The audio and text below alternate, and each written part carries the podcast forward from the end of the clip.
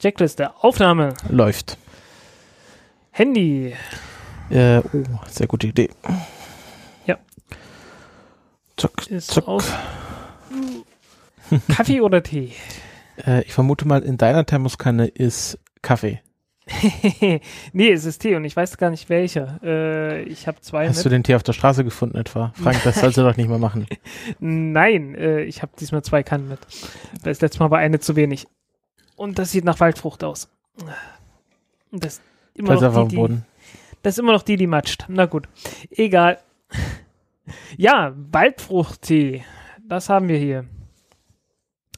Kannst du mal schnell noch die Diskette mit dem Intro einlegen? Ja, warte.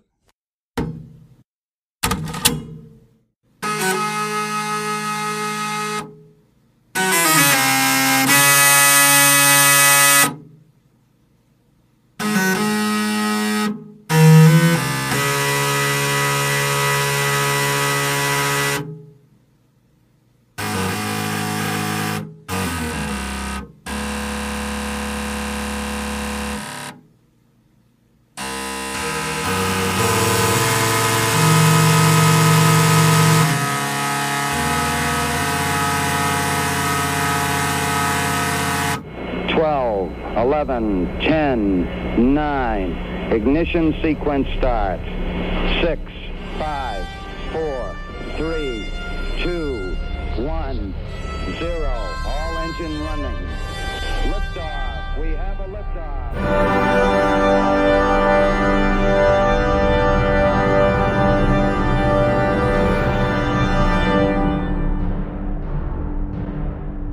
Und damit herzlich willkommen zur 81. Folge des Countdown Podcast. Ich begrüße wie immer im Kiez FM Studio den Frank. Hallo Frank. Hallo Christopher. Ja, wir sitzen hier wieder im schönen Kiez FM Studio. Äh, die Sonne scheint Nicht mehr. Es ist, also sie scheint schon, aber auf der falschen Seite der die Erde. Sonne scheint ständig, aber halt nicht da, wo wir sind. Ähm, es ist kalt geworden in Berlin und deswegen ähm, wärmen wir uns jetzt an den Spenden, die unsere Hörerinnen und Hörer für uns dagelassen haben. Und ich mache mal den Ton an meinem Laptop aus. Okay, also wir bedanken uns bei dem Johannes, dem Jochen, dem Ronald, dem Thomas, dem Hori, dem Packelbudding, Markus, Fabian, Sandra, Giuliano, Hans Olo, Bibon, Empingo, Rominger, Raviro, 19 Grad, Torben, Martin, Ser Serjoga, Ingo und Cyril. Und für Direktspenden bedanken wir uns außerdem noch bei dem Jens, dem Günther und dem Helmut. Vielen lieben Dank. Ähm, Ja. Für alle natürlich. Ja, vielen Dank vor allem, dass ihr uns unterstützt bei diesem Projekt und natürlich auch, dass ihr uns zuhört. So generell, auch die Leute, die nicht spenden. ja, das gilt natürlich für alle. So, wollen wir mal gleich einsteigen in unser erstes Thema? Ich, ich will immer wir, so wir, könnten, wir könnten mal ganz kurz erklären, was es mit dem Intro auf sich Achso, hat. ich bin verwirrt. Ich will die ganze Zeit hier so eine Kapitelmarke setzen, aber was die Hörerinnen und Hörer natürlich jetzt nicht sehen, wir nehmen gerade nicht über den Laptop auf, weil am H6 die Buchse, die USB-Buchse kaputt ist, deswegen müssen wir direkt auf die SD-Karte aufnehmen. Und ich habe jetzt gar nicht diesen Star Trek ähm, Cockpit-Modus, in dem ich sonst immer bin, wo ich Aufnahmen direkt markieren kann. Das ist für mich ungewohnt.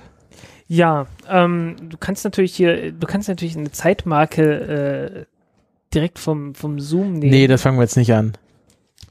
Nicht? Okay, Nein, nein. gut. Hätt's, man hätte es machen können. Okay. So, genau, Couchgag. Couchgag. Ähm, ja, flog heute über Twitter.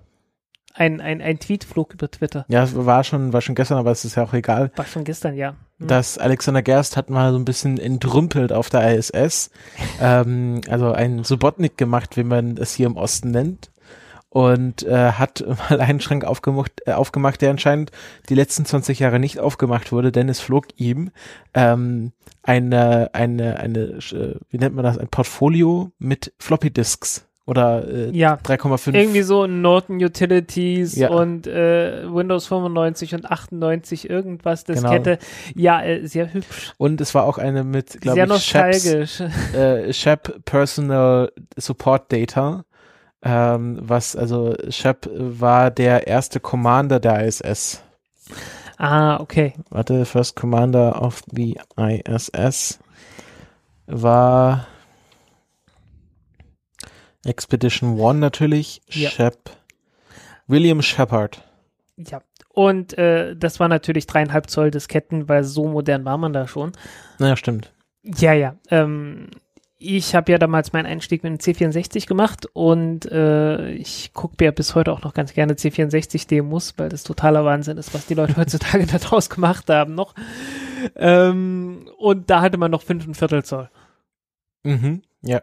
Ja. Und das Intro war natürlich ähm, äh, Bach, ich glaube, äh, Toccata, Toccata in äh, äh, D, ja? Toccata, Toccata Fuge D-Moll natürlich, also dieses ähm, sehr beeindruckende Orgelwerk, Bach-Werkverzeichnis 565, viele Leute, die zu Hause nachschlagen wollen. Ähm, auf, Einfach Bach und Toccata und was anderes kommt Au- da eh nicht. genau, auf, äh, auf vier Floppy, äh, nicht mal auf vier Diskettenlaufwerken gleichzeitig gespielt. Ja. Heißt auf YouTube äh, The Phantom of the Flopperer. Ja, okay, so viel zur, zur äh, Abweichung des Intros. Und ähm, ja, fangen wir mit den Themen an. Fangen wir mit den Themen an. Da ist Nummer eins äh, bei mir. Ähm, wer sich erinnert, wer schon länger zuhört, ich hatte ja mal ein Interview mit Dr. Tristan Bessingthwaite, einem äh, amerikanischen Architektur-Doktoranden, der ein Jahr auf der High Seas 4, 4 also High Seas 4 Mission verbracht hat. High Seas ist ein Mars-Simulationsprojekt ähm, auf Hawaii wo ein Habitat gebaut wurde, was ähm, ja äh, ein Mars-Habitat simulieren soll, ein sogenanntes Mars-Analog. Und ähm, dort verbringen die Leute, ich glaube, zwischen einem Jahr und sechs Monaten oder acht Monaten ähm, in Mars-Konditionen. Also sie sind die ganze Zeit in einem Habitat. Wenn sie raus wollen, müssen sie sich einen Raumanzug anziehen. Kommunikation gibt's nur mit 20 Minuten Delay und alles auf sehr engen Raum und mit begrenzten Vorräten. Ja, wobei man immer noch so freundlich war, äh, denen nicht die äh, sechsmonatige Reise bis zum Mars zuzumuten und äh, die, die, ich weiß nicht, zehn oder zwölf Monate, äh, um dann wieder zur Erde zurückzukommen. Und die Strahlenbelastung ist auch nicht so ganz so schlimm. Ja, Ähm, und äh, jetzt lief ja, ich glaube, davor hatten wir auch kurz drüber geredet, lief ja ganz kurz die High Seas 6 Mission, die nach einer Woche sogar schon abgebrochen werden musste, weil ein ähm, Teilnehmer einen schweren Stromschlag erlitt und ins Krankenhaus musste. Und da ist man dann doch nicht so knallhart, dass man sagt, ja, jetzt schaut mal, wie ihr das auf dem Mars lösen würdet, äh, sondern man hat die, man hat das Experiment abgebrochen und ähm, der, der Teilnehmer, dem geht's jetzt auch wieder gut, der konnte, glaube ich, am selben Tag schon wieder aus dem Krankenhaus entlassen werden oder am Tag danach. Ähm, aber ein anderer Teilnehmer meinte dann, dass er sich unsicher fühlt, dort wieder zurückzugehen, weil ähm, das, äh, der, der Stromschlag äh, passierte folgendermaßen, da gab es einen Stromausfall und dann haben sie von einem Sicherungskasten ein Schutzpanel abgenommen und dann war da halt äh, noch eine Leitung, wo Strom drauf war. Und jetzt wurde, wurde auch diskutiert, ob da, ob dieses Panel überhaupt vorhanden war, also ob das vielleicht nicht äh, sicher, den Sicherheitsvorschriften entgegengesetzt gar nicht dort war und ob äh, diese, die Sicherheit des generellen Projektes noch gewährleistet ist. Denn, wie ich dann erfahren musste, ähm, das wird, also diese High Seas Missionen werden von der NASA betrieben und finanziert, aber das Habitat gehört einem niederländischen Spieledesigner. Nämlich, ähm, wie heißt er? Hank, ach, wo habe ich es denn jetzt? Hank Rogers. Hank Rogers, der ähm, mit Tetris reich geworden ist. Ja, äh, Tetris kommt ja eigentlich äh, aus der aus der russischen Akademie der Wissenschaften. Da kam der ursprüngliche Programmierer her und äh, das ist dann irgendwie in den Westen gekommen und es gibt, äh, ich hatte da irgendwie eine nette Doku auf YouTube drüber gesehen. Ähm, sobald ich die wieder finde, äh, äh, werde ich die verlinken mit. Die Mhm. war wirklich sehr schön und äh, es, es gab eine Menge Leute, die davon reich geworden sind. Ähm, 1996 oder irgendwann Ende der 90er Jahre hat er auch wieder die Rechte zurückbekommen und dann seitdem kann er auch selbst mit Tetris Geld verdienen. Äh, der ursprüngliche Programmierer und äh, der hat ein ganz anständiges Leben dann in den USA geführt. Mhm. Also Hank Rogers hatte ähm, dann die Vertriebsrechte für Tetris auf Videospielkonsolen. Und ähm, da gab es einen ziemlichen quasi Bieterstreit drum. Und äh, anscheinend hat Hank, Ro Hank Rogers den Zuschlag bekommen, weil er befreundet war mit dem ursprünglichen Entwickler. Und hat dann die, hat dann die Tetris-Portierung erstmal für Nintendo gemacht. Hm. Und hat jetzt auch, ähm, glaube ich, die weltweiten, ich glaube, er hat die Rechte an der Marke von Tetris zu teilen zumindest. Und hat auch die weltweiten Vertriebsrechte für die ganzen Tetris-Iterationen. Ja, gibt's ja jede Menge. Es gibt ja auch nach wie vor Meisterschaften in Tetris und äh, es ist, äh, Da wurde doch jetzt dieser langjährige Weltmeister geschlagen von so einem Jungen. das kann durchaus sein, ja, ich hatte da auch irgend sowas gesehen. Ähm, also, ja, wie gesagt, Tetris ist nach wie vor ein Ding und äh, ein ziemlich großes, nach wie vor das am meisten verkaufte Computerspiel aller Zeiten. Genau. Und ähm, der hatte das damals quasi gebaut und hat gesagt, das kann die NASA gerne benutzen. Aber jetzt, wo die NASA sagt, okay, wir machen jetzt erstmal keine High Seas Mission, ähm, hat er gesagt, okay, er baut das jetzt um und macht daraus ein Mondanalog-Habitat. Also es geht dann um die, um das Training für Mondmissionen, weil er halt dort jetzt erstmal die Zukunft sieht. Er nennt es dann ein Mond-Airbnb, also wo sich dann Forscher einmieten können. Es, der Fokus wird auch gedreht, also vorher war das ja so, dass viel an den Leuten, die dort drin waren, geforscht wurde. Also sie mussten dann irgendwelche Tests machen und Fragebögen ausfüllen und solche Sachen. Und er will jetzt quasi sagen, okay, die Leute, die in diesem Habitat sind, sollen eher selber forschen ähm, und selber Experimente durchführen, die sie halt entwickelt haben. Jo, okay. Und ähm, der, der Delay wird auch von 20 Minuten auf äh, drei Sekunden reduziert. Ja, logisch, weil ähm, Mond ist ungefähr ist etwas mehr als eine Lichtsekunde entfernt von der Erde, also 380.000 Kilometer äh, Lichtgeschwindigkeit wurde mal festgelegt auf äh, 299.000 Reden wir nachher noch über Festlegung. irgend sowas, ne? Und äh, folglich braucht das Licht bis zum Mond etwas mehr als eine Sekunde, ähm, braucht dann vom Mond zurück auch wieder etwas mehr als eine Sekunde und dann sind das ungefähr drei Sekunden. Und ähm, dann habe ich noch äh, Aussagen von Kim Binstead gelesen. Die ist der Principal Investigator bei der High Seas Mission für die NASA. Die war Ja. ähm, zuerst, äh, also war die ganze Zeit an der Universität von Hawaii, die auch äh, das Projekt quasi geleitet hat. Ähm, Ja, das ist so, das ist so der Job vom, vom Principal Investigator. ja, genau. Äh, Investigator müsste man eigentlich so der, der Oberforscher sozusagen.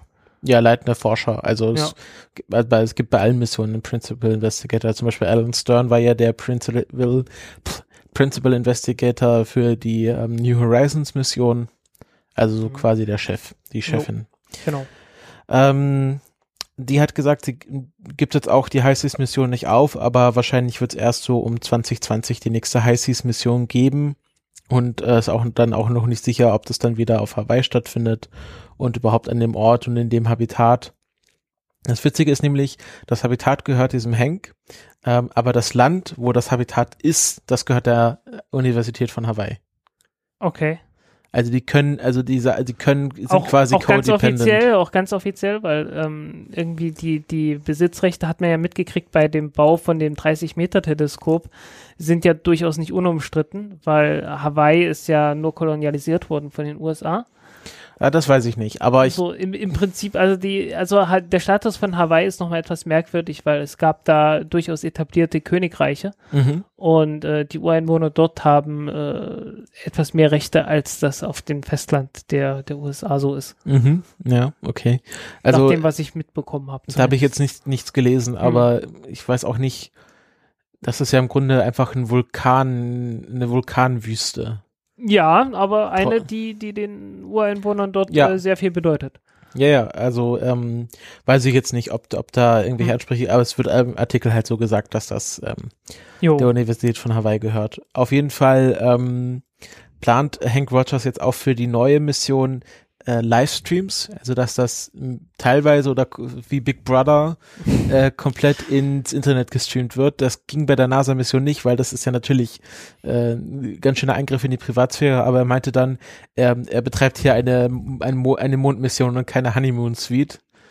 Also die sollen sich halt benehmen. Ja. Ja, äh, ich sag mal so, wenn man, solange wir sich alle einig sind und alle wissen, okay, dort und dort sind die Kameras und die laufen von, von Zeitpunkt A bis Zeitpunkt B, so dass dann halt auch einfach mal Ruhe ist, weil es ist ja nicht Big Brother, ähm, dann ist das sicherlich machbar. Ja, also ich fände schon spannend ähm, und das sehen wir dann, wie das, wie das dann aussieht. Die, die Missionen sollen dann so, glaube ich, so sechs Monate dauern und es ist jetzt erstmal für nächstes Jahr eine einwöchige, te einwöchige Testmission geplant und dann schauen wir mal, wie sich das Projekt entwickelt. Ja, ähm, gut, äh, irgendwie so für, für die richtige Mondmission fehlt natürlich die passende Schwerkraft, aber das ist, äh, das war ja auch schon beim Mars immer das Problem.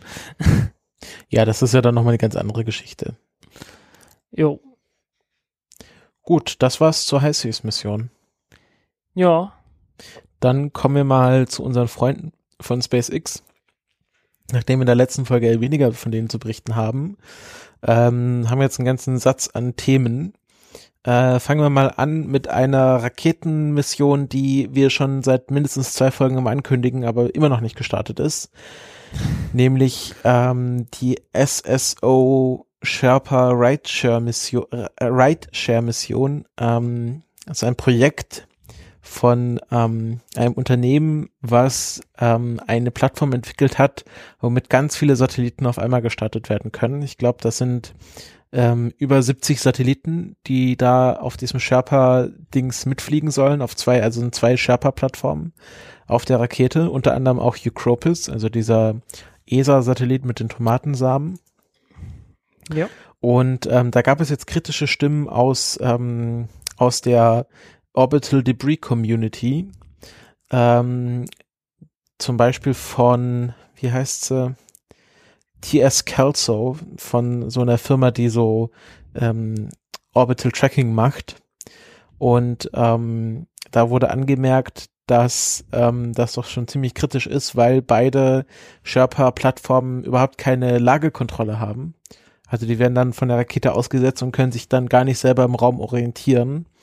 Und ähm, das ist im Grunde einfach Verschwendung, weil es dann viele Satelliten gibt, die einfach nie wieder angefunkt werden können, weil die Leute gar nicht wissen, wo ihre Satelliten gerade sind. Und dass das ziemlich fahrlässig ist, äh, da so eine ähm, einfach so viel Raumfahrtmüll zu produzieren, ohne da die nötigen Vorkehrungen getroffen zu haben. Und da ist auch so ein Satellit, der einfach nur so ein Kunstwerk ist. Ähm, oh, da war irgendwas, das kann sein. Ich hab's jetzt gerade nicht mehr im Kopf. Ich bin gerade am gucken, auf welche, auf welche Höhe das gehen sollte. Genau, Orbital Ref Reflector, ein geplantes Weltraumkunstwerk von Trevor ähm, Patchlon und dem Nevada Museum of Art. Ähm, genau, das ist einfach eine ein, ein großer Reflektor, ein 3U CubeSat, der einen großen, also der maximal reflektieren soll. Und ähm, das soll einfach reflektieren. Und da sind die Leute natürlich nicht so glücklich drüber, weil ähm, das, das macht natürlich alle möglichen Messungen kaputt, wenn da einfach so ein helles Objekt im Weltraum rumschwebt, was überhaupt keinen technischen oder wissenschaftlichen Nutzen hat.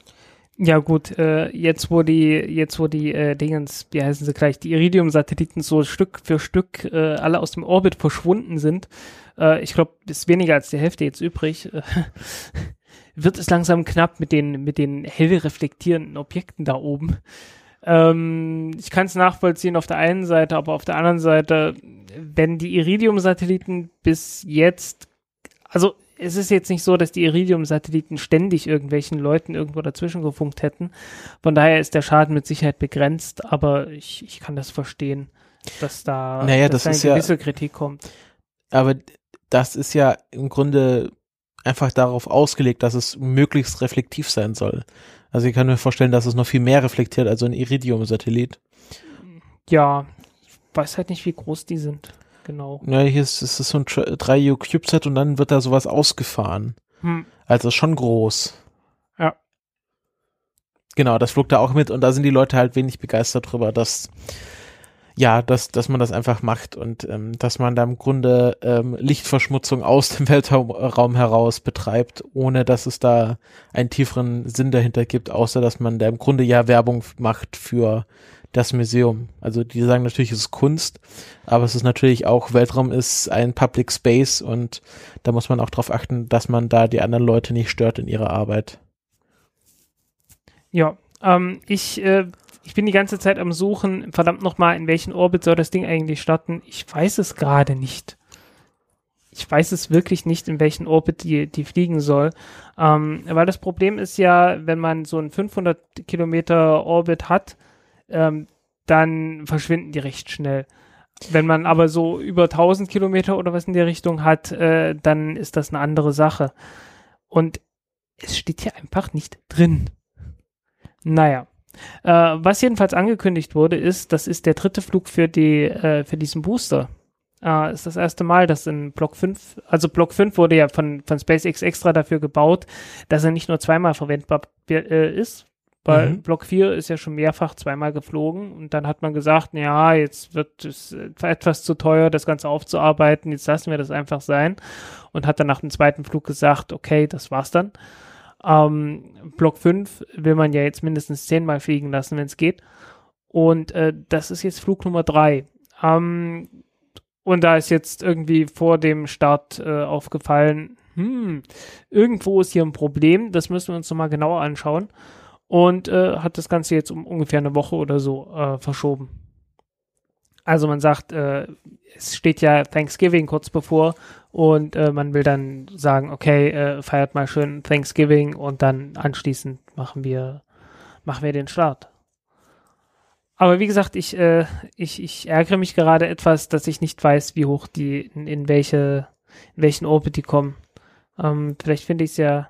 Ah, hier, hier steht's doch. Ähm, Eucropis kommt in einen 600 Kilometer hohen Orbit also insofern ist die, ist die Aufregung, naja, es ist, es ist kein ganz schlimmes Ding, was, was Schrott angeht und so weiter. Weil 600 Kilometer Höhe heißt, dass die mit Sicherheit dieses 25 Jahre Kriterium auch einhalten werden. Mhm. Und ähm, ja, mindestens ist es jetzt nicht so, dass man da, dass man äh, Objekte in einen Orbit bringen würden, wo sie Ewigkeit nicht mehr rauskommen würden was es ja durchaus öfters mal gegeben hat. Also, wenn ich mir so, wenn ich mir sowas angucke wie die geplante Ariane 6, äh, obwohl, nee, die schon, die schon nicht mehr. Ähm, aber Ariane 5 zum Beispiel, äh, wenn die die Galileo-Satelliten ausgesetzt hat mit der ES-Oberstufe, ähm, ja, die Oberstufe, die fliegt jetzt immer noch rum. Also sowas ist ja durchaus Standard. Ähm, und wird auch Ewigkeiten da oben rumfliegen. Also es ist so ein mittelhoher Orbit. Okay, da ist noch nicht allzu viel Schrott, aber äh, gerade weil es halt so hoch ist, äh, bleibt das wirklich Ewigkeiten. Also über Jahrzehntausende da oben, wenn nicht noch mehr. Mhm, ja. Ähm, aber bei so einem niedrigen Orbit, ja, gut, okay. Äh, dann sind halt zwei, zwei Teile, zwei, drei Teile mit, äh, mit drin, die äh, ja nicht direkt ich meine, die haben keine Lagerkontrolle, okay, das verstehe ich, aber ich verstehe jetzt ganz, die, die Aufregung verstehe ich jetzt nicht. Naja, weil du so viele Satelliten hast und dann wird einfach so ein, so ein Bündel an Satelliten ausgesetzt und mm, mm. du musst ja wissen, wo der Satellit gerade ist, um ihn anzufunken. Ja. Also, dass der, äh, ich glaube, die Aussage ist da, dass einfach ganz viele Satelliten einfach instantan verloren gehen. Naja, völlig verloren gehen sie ja nicht weil äh, man weiß, woher sie kamen. Äh, es gibt Satellitentracking und so weiter. Also, naja. Ja, gut. die werden das schon durchdacht haben, aber ich dachte, ich spreche es mal an. Ja. Nö, äh, verstehe ich auch, aber ich sag mal, es, es, gibt, es gibt andere Objekte, die man, die man schärfer kritisieren kann. Ja. Das ist, das ist letztendlich alles. Ähm, ja, wir haben auch Preise hier auf der Webseite. Free You zu, für Leo 295 Dollar. 295 Dollar? Das ist ein bisschen wenig. Ah, hier steht Pricing in Thousands. Ah, okay. Aber 295.000 Dollar? 250.000. Ja, oder, oder 300.000, ne? Ja, so knapp 300.000. Ja. Ja gut, wenn so ein Raketenstart insgesamt 60 Millionen kostet. Ja, klar. Ich meine, ähm, äh, die, die Electron-Rakete, die startet ja auch mit äh, irgendwie so einer Handvoll, vielleicht ein Dutzend oder so und kostet 5 Millionen. Ja. Ne?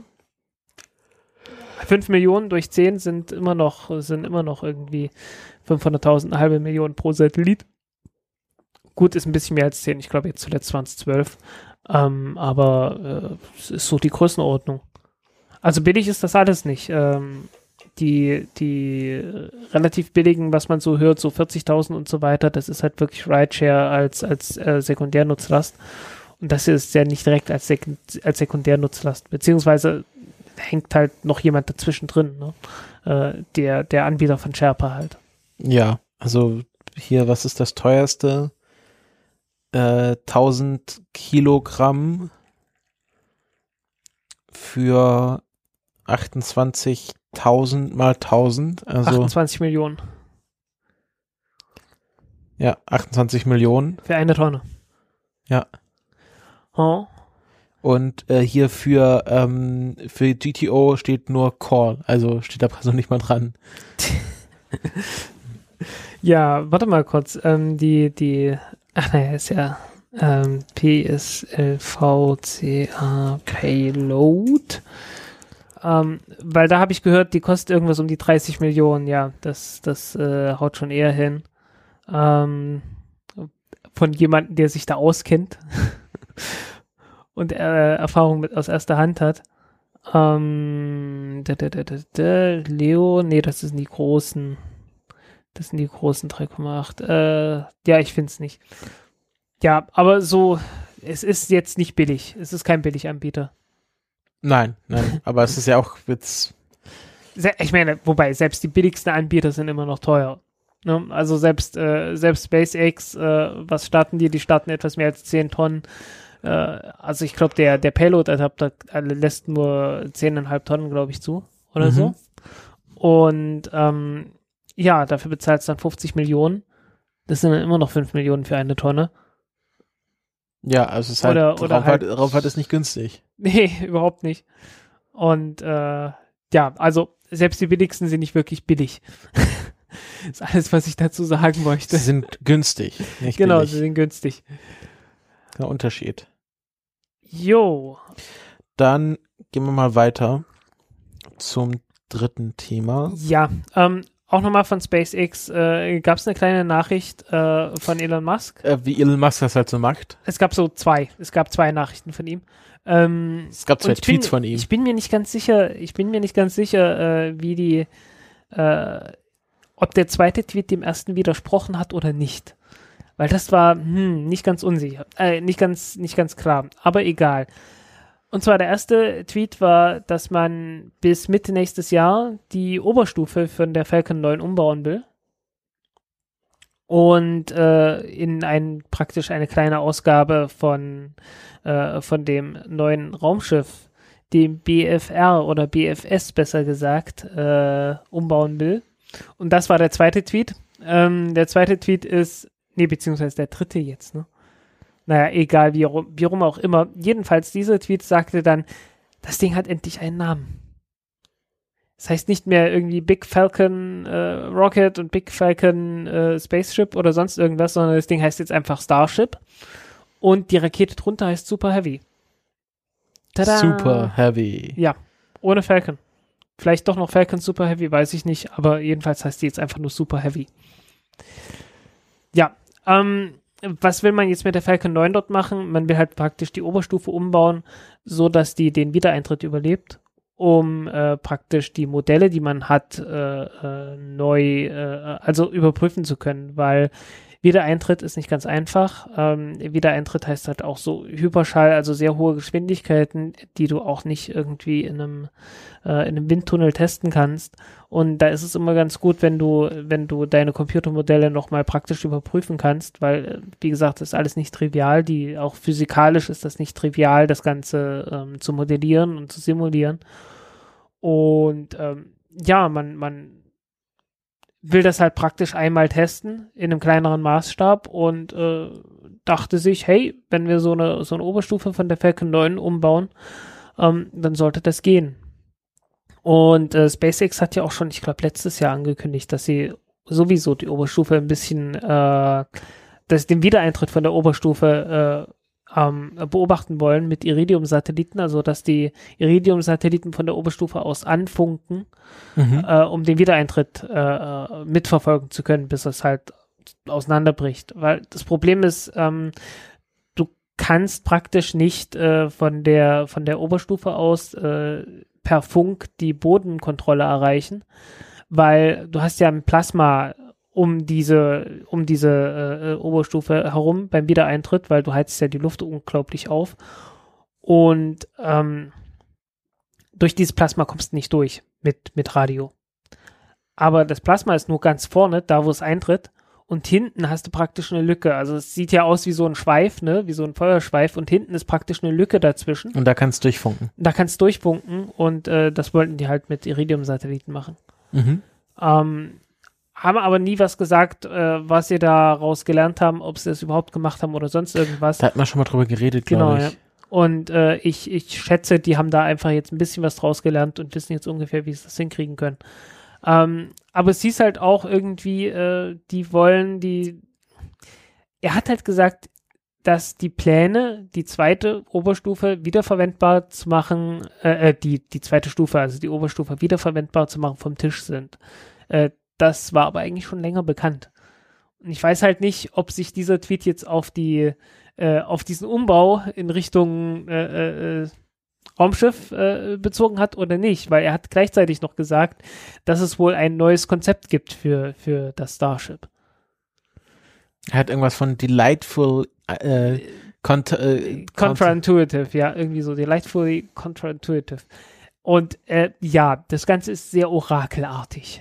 Das ist ja wirklich ein bisschen, also Elon, der twittert gerne mal sehr wie das Orakel von Delphi. Ja, nee, Das also Orakel von Elon. Und dann ja, pilgern wir dorthin Ja. und äh, guter Folgentitel. Ja, äh, es gibt halt so, es gibt zurzeit irgendwie diverse, äh, äh, diverse Gerüchte. Also die Gerüchteküche in der Raumfahrt ist gerade irgendwie sehr brodelig. Und äh, es gab so Aussagen wie, dass die SLS äh, wohl nach den ersten paar Flügen eingestellt wird und das dann komplett von, von SpaceX und Blue Origin übernommen werden Das soll. fand ich, fand ich spannend. Ja. Ähm, es gab doch dieses neue Promo-Video wie NASA, wie, wie NASA, wie NASA. Hast du das gesehen? Nee, Es war so ein. ich hab's, ich hab gesehen, dass das existiert, aber ich hab's mir nicht angeguckt. Das ja. ist so ein ganz klassisches so, wir gehen zurück zum Mond und Ja. äh, wir sind eine ganz tolle NASA-Familie. Lustige war, also wir haben mal SLS gezeigt und gesagt und so, so, und wir machen das mit allen Partnern, die uns haben wollen. Und dann haben sie halt auch eine Falcon 9 gezeigt. Ja. Und ähm, ich hatte dann Reinhard Remford, hat das auch vertwittert und ich habe da mit ihm ein bisschen geredet auf Twitter, wo ich auch meinte, ja, also ähm, SLS ist halt äh, nicht, also ich mich würde es wundern, wenn das über zwei Flüge hinauskommt. Es ist ja, Sehr weit drüber, hm, ja.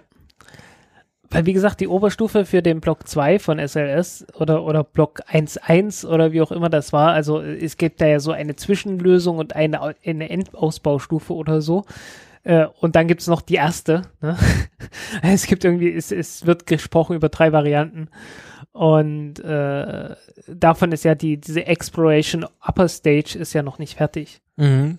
Zurzeit benutzen die ja diese Interim Upper Stage, was praktisch eine Z-Tower-Stufe mit zwei L10-Triebwerken ist, wie sie auch die, äh, wie es die Atlas 5 benutzt. Und an Betracht dessen, dass die Atlas 5 sowas benutzt, äh, merkt man ganz schnell, na so richtig, äh, die richtige Größenordnung scheint das nicht zu sein. ja. ja. Also ich, ich kann, also ich glaube, dieses SLS, das ist einfach ein ganz großes Millionengrab. Ja, also die, äh, die NASA hat zurzeit sehr viele äh, Milliardengräber. Ja, stimmt, äh, Millionengrab ist noch, ist noch, Äh, Das ist alles noch sehr höflich. Das ist alles sehr höflich ausgedrückt. Nee, also die, die NASA sammelt gerade Milliardengräber an. Ich meine, James Webb ist ja das Gleiche. Und äh, äh, zu dem anderen Milliardengrab, da kommen wir nachher noch. ja, also das ist, ja, SLS, das war schon, ich glaube, das war einfach eine Totgeburt. Das war eine Totgeburt, klar. Äh, das war auch sofort, sofort offensichtlich. Ähm, ich, ah, wann war Columbia 2002 oder 2003? 2003. 2003. Und irgendwie kurz danach hat ja George Bush angekündigt. Genau, da war das äh, ARES-Programm. Ja, genau. Also wirklich so kurz danach hat, hat George Bush angekündigt, dass wir zum Mond zurückfliegen. Und äh, George Bush war damals, äh, hatte damals Junior. den Spruch, George Bush Junior, genau, äh, hatte damals so den gleichen Ruf, den Reagan früher mal hatte. Nämlich als schlechtester Präsident aller Zeiten, soll heißen der gleiche Ruf, den äh, Trump heute hat.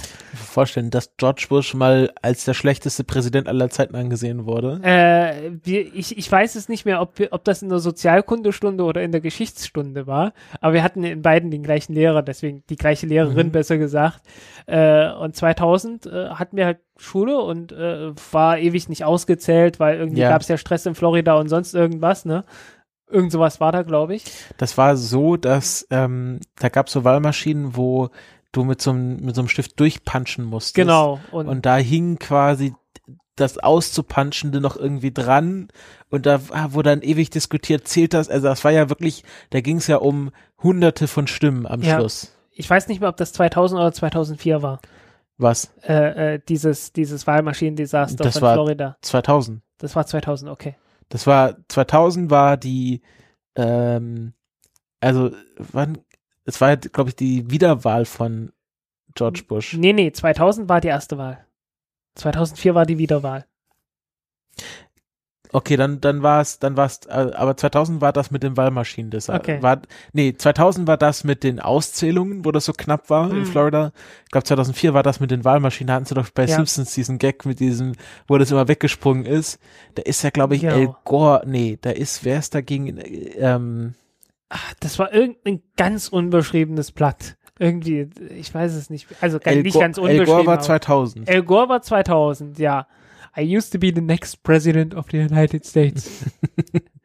war das Nader oder Was? 2004? Ah, warte kurz. Präsidentenwahlen USA 204. Nee, die Demokraten wissen halt einfach nicht. Irgendwie, die haben mit Barack Obama einen Glücksgriff Das war gehabt. John Kerry. John Kerry. Ach, Kerry, ja, ja, Kerry. Der- Ach, der war ja, der war ja Vizepräsident, ne? Hier jetzt unter Obama gewesen, oder? Nee, das war Biden. Das war Kerry Biden, war nee, Außenminister unter Obama. Ah, okay. Ah, jetzt habe ich das Bild im Kopf. Alles klar, ja, ja, ja, jetzt, ich hab kurz, ich hab kurz gebraucht, ja. John Kerry war, glaube ich, also Ja, das war dieses ganze Vietnam-Dings. Ich bin ja großer Held von Vietnam und bla und so ein nee, Kram, ne? der, das war Von doch John Kerry. nee, John Kerry, der, der, Viet- der Vietnam, war das nicht hier, der, der gegen Obama gegangen ist? Hier John McCain? der war doch hier P- äh. Prisoner of War. Der doch jetzt neulich gestorben ist. Ha. McCain war Vietnam-Kriegsgefangener Hm? und der trat das, ach, wer war, wer, John Kerry. Warte mal. Ja, doch, es gab auch, doch, doch, bei John Kerry war das auch so. Das ist einfach bloß die Neuauflage gewesen. okay, ach stimmt, ja genau, Vietnamkrieg. Da war irgendwie, da gibt es sogar einen eigenen Wikipedia-Eintrag, John Kerry Military Service Controversy. Ja. Nee, Ja. Ähm, äh, John McCain, ähm, also es war 2000, wer ist 2008 gegen Obama ge angetreten? Weiß ich nicht mehr. Das war ja aber auch egal, weil Obama war ja, der, der war ja irgendwie so die, diese Messias-Figur, die ja auch so, der ja auch Doch, so John McCain. Und 2012 war es Okay. mit Romney, stimmt. Aber das ist halt, äh, ja, der hat halt den, den Friedensnobelpreis gekriegt und seitdem, Ach, das war, das, ist, das, das war so schlimm. das war so eine dämliche Entscheidung. Ja, ja. Ähm, wie sind wir da hingekommen? Ähm, hier, SLS Millionengrab. Ach so, stimmt, genau. Ja, also äh, wie gesagt, ähm, George Bush äh, hatte damals ein Ansehen, dass man heute, dass man mit Trump ungefähr heutzutage vergleichen kann. Plus, dass der irgendwie christlicher war und äh, Trump ist eher kapitalistischer und faschistischer. Ähm, und äh, man hat es dem eigentlich überhaupt nicht abgenommen, als er gesagt hat, hey, wir fliegen zurück zum Mond. Äh, Wo halt irgendwie gerade, okay, es gab gerade eben gab es so einen Unfall äh, mit, mit Space Shuttle und es war klar, okay, das lässt sich nicht mehr halten und der kündigt an, wir fliegen zum Mond und das hat ihm kein Schwein abgenommen. Und äh, es hieß, glaube ich, auch, nee, es hieß erstmal gar nicht zum Mond, sondern zum Mars, glaube ich, sofort, ich weiß gar nicht mehr. Es es war, hieß ja auch Ares 1 und so, ja. der Ares war ja, das ist ja dann, was in The Martian war, das waren das ja, hießen die Missionen dann ja Ares.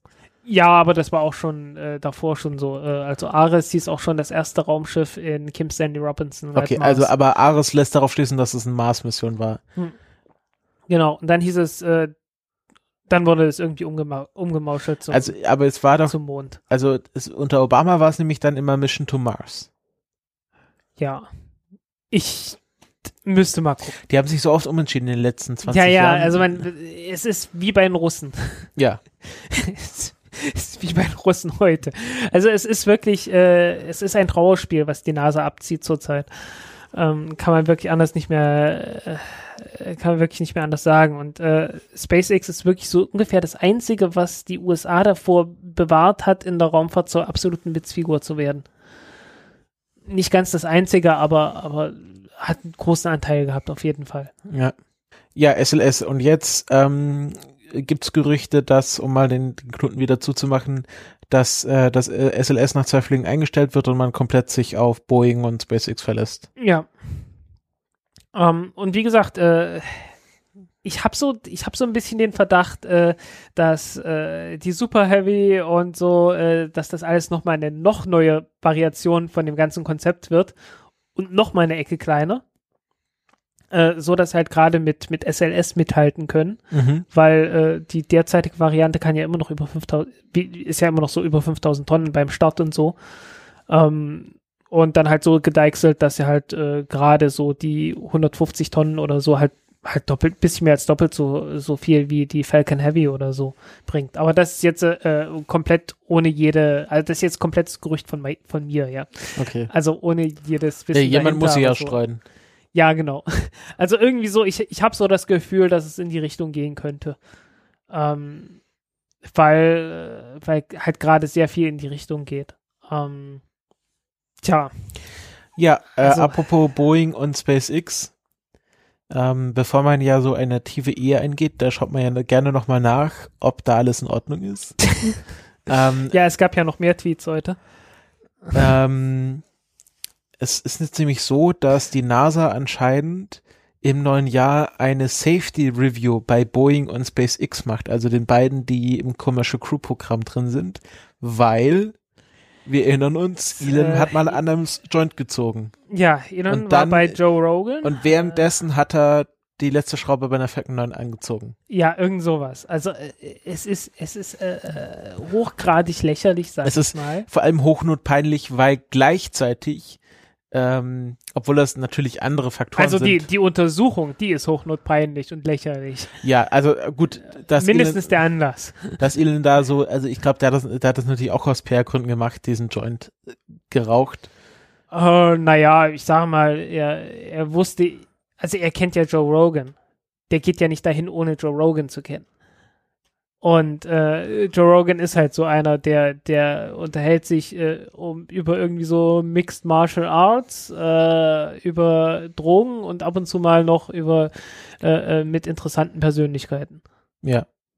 Naja, auf jeden Fall ähm, wird das eine, wie Bill Gerstenmeier von der NASA formuliert hat, eine sehr invasive Befragung von Hunderten von Mitarbeitern und Mitarbeiterinnen äh, über alle Arbeitsstätten und äh, äh, Betriebsebenen hinweg. Ja. Und ähm, der Chris vom NASA Spaceflight Forum hat dann auch so getwittert, das müssen sehr traurige Weihnachtsfeiern werden, weil da niemand trinken will, weil sie alle Angst haben, dass das dann bei der Review schlecht aussieht.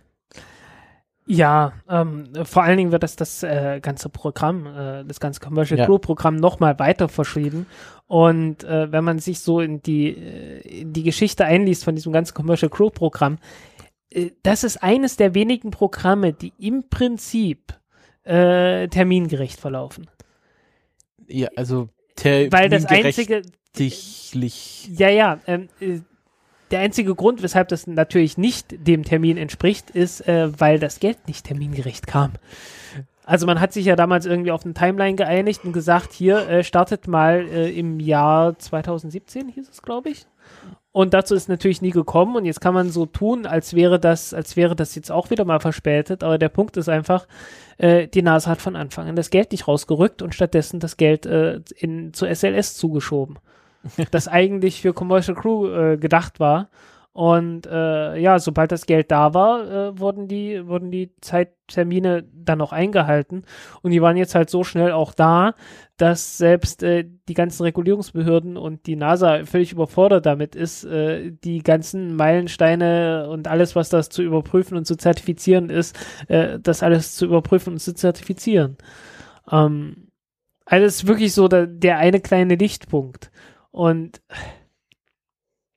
man hat so ein bisschen das Gefühl, dass da ein paar Politiker versuchen, das Ganze dann doch noch mal noch etwas weiter in ein schlechtes Licht zu rücken. Ja, ähm, es gab auch so Gerüchte, dass das jetzt einfach ein Machtwort war, weil die NASA schon länger unzufrieden mit der einfach mit der Kommunikation zu SpaceX ist, dass die und auch mit den Arbeitsbedingungen bei SpaceX, das okay. natürlich, was man natürlich kritisieren kann, dass Elon da anscheinend, also vor allem bei Tesla, aber wahrscheinlich auch bei SpaceX, die Arbeiter ganz schön triezt und äh, gibt's ja immer wieder so Sachen wie, bei Tesla wollten sie eine Gewerkschaft gründen und das hat dann Elon, Elon hm. zu verhindern versucht, indem er ihnen quasi die äh, gesagt hat, ja, dann äh, lasse ich, lass ich euch oder wenn er es nicht gründet, dann kriegt ihr hier Wertpapiere oder so. Mhm. Ähm, und da kann ich schon verstehen, dass die NASA da mal ein Safety Review macht, aber so wie sie es jetzt begründet haben, wirkt es halt nach außen hin sehr peinlich. Ja. Vor allem, weil gleichzeitig äh, jetzt bei einem Soyuz Raumschiff ein Leck war, beim, bei einer Soyuz Rakete, die ist fast abgestürzt oder ist abgestürzt, aber also fast tragisch abgestürzt. Und ähm, da wollen sie jetzt gleich beim nächsten Start wieder Menschen draufsetzen. Ja. Und ja, nicht gleich beim nächsten, also die Rakete ist ja jetzt doch schon ein paar Mal geflogen. Ja, aber, aber dass man da quasi bei dem einen sagt, äh, ja gut, äh, und bei dem anderen sagt er, nee, nee, nee, hier der, der, ja. der Chef. Bei dem einen, bei dem einen ist erstmal ganz klar, okay, es hat jetzt hier, es, es gibt ein Leck, das, wo niemand richtig weiß, wo es herkommt und die Rakete ist mal eben abgestürzt, aber hey, ihr könnt mal, das wir, ne? Ja. Und äh, bei dem anderen, ja, der Chef hat mal irgendwo in einem Podcast äh, ein Joint geraucht. Also der Podcast wurde ja aufgezeichnet. Also yeah. von daher, also auch, auch mit Video aufgezeichnet, von daher konnte man das sehen und es wurde nicht nur gesagt, aber euer Chef hat mal einen Joint geraucht, deswegen muss jetzt das ganze Unternehmen untersucht werden und Boeing auch gleich mit. Vor allem nachdem, wir, nachdem sie ein Jahr ohne Fehler hatten. Ja. Also äh, äh, so ein bisschen äh, äh, so ein bisschen Common Sense hätte man bei der NASA schon erwartet. Ja, also äh, man merkt jedenfalls doch irgendwie, so, so richtig, äh,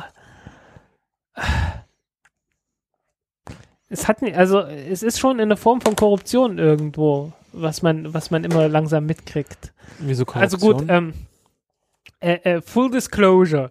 Ich bin bei meinem zweiten oder dritten äh, Nachhören von History of Rome Podcast.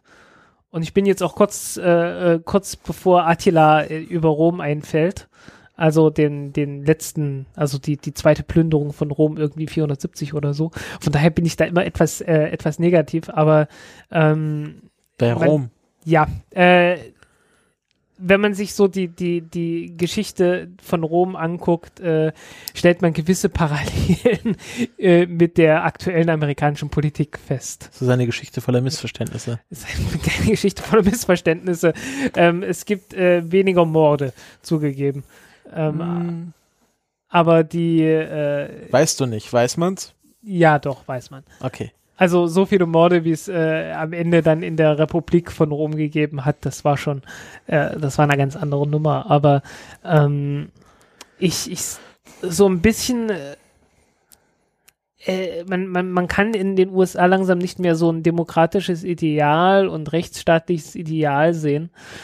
Ähm, die Senatoren ist ja auch schon seit Ewigkeiten bekannt, dass die äh, im Prinzip immer nur noch mit irgendwelchen Sponsoren und Lobbygeldern und so weiter halt versuchen nur noch Geld einzu, einzufordern. Äh, ist ja auch bekannt, dass direkt neben dem, äh, boah, neben dem Weiß, neben dem Senatshaus oder so, äh, ist eine, gibt's da so eine Linie. Bis dahin ist, ist Lobbyarbeit nicht erlaubt, aber direkt dahinter stehen gleich eine Reihe von Telefonzellen, wo dann, wo man dann anrufen darf. Ah ja. Und sowas. Okay. Äh, sowas und ähnliches gibt es in den USA. Äh, und ja, äh, es ist, äh, es gibt dort ein erhebliches Maß an Korruption. Und ich glaube, das ist auch nicht, äh, ist jetzt auch kein großes Geheimnis in ja. den USA. Äh, ich fürchte, das sieht in Europa nicht viel besser aus. An manchen Stellen. Also mit Sicherheit nicht zu dem gleichen Grad. Ich, ich wäre da vorsichtig, weil ich denke mal, dass die Leute zuhören, die Ja. für die ESA arbeiten. Dann kriegen wir wieder böse, böse, böse Leserbriefe. Ja, nee, also es geht jetzt gar nicht so sehr um die ESA, als vielmehr um Politik und so. Ja, gut, das kann Das ja. ist äh, Ob das jetzt Korruption ist oder ob das nur so Klüngelei ist. Also Korruption ist ja dann schon, Klüngelei. Klüngelei ist Korruption. ja, aber ist ein, ein, ist ein sehr netter Ausdruck für Korruption. ob, ob äh, Korruption oder ein Korruptionchen. ja. Ja, also Ja, also das ist, das ist nicht so ganz klar, warum sich die NASA jetzt dazu entschieden hat. hm, Vor allem, weil man, weil äh, es wird, es war dann auch ein bisschen verwundert, weil das sind ja Firmen, die seit jetzt fast schon einem Jahrzehnt mit der NASA kooperieren, sehr eng Hm. kooperieren. Ja. Und auf einmal heißt es, ja, wir müssen mal schauen, ob bei euch alles in Ordnung ist. Ja. Es ist nicht so, als wird da gerade überlegt, machen wir jetzt eine Kooperation zwischen der NASA und SpaceX. Das machen die ja schon ja. die ganze Zeit. Und äh, okay, es hat mal einen Fehlstart gegeben, CRS. Äh, das gleiche hat es dann halt auch bei Dingens gegeben, hier, äh, bei, bei äh, damals noch Orbital Sciences, mit dem Cygnus, ja, ja. genau. Ähm, das war irgendwie kein Grund für, für tiefgehende Untersuchungen dort.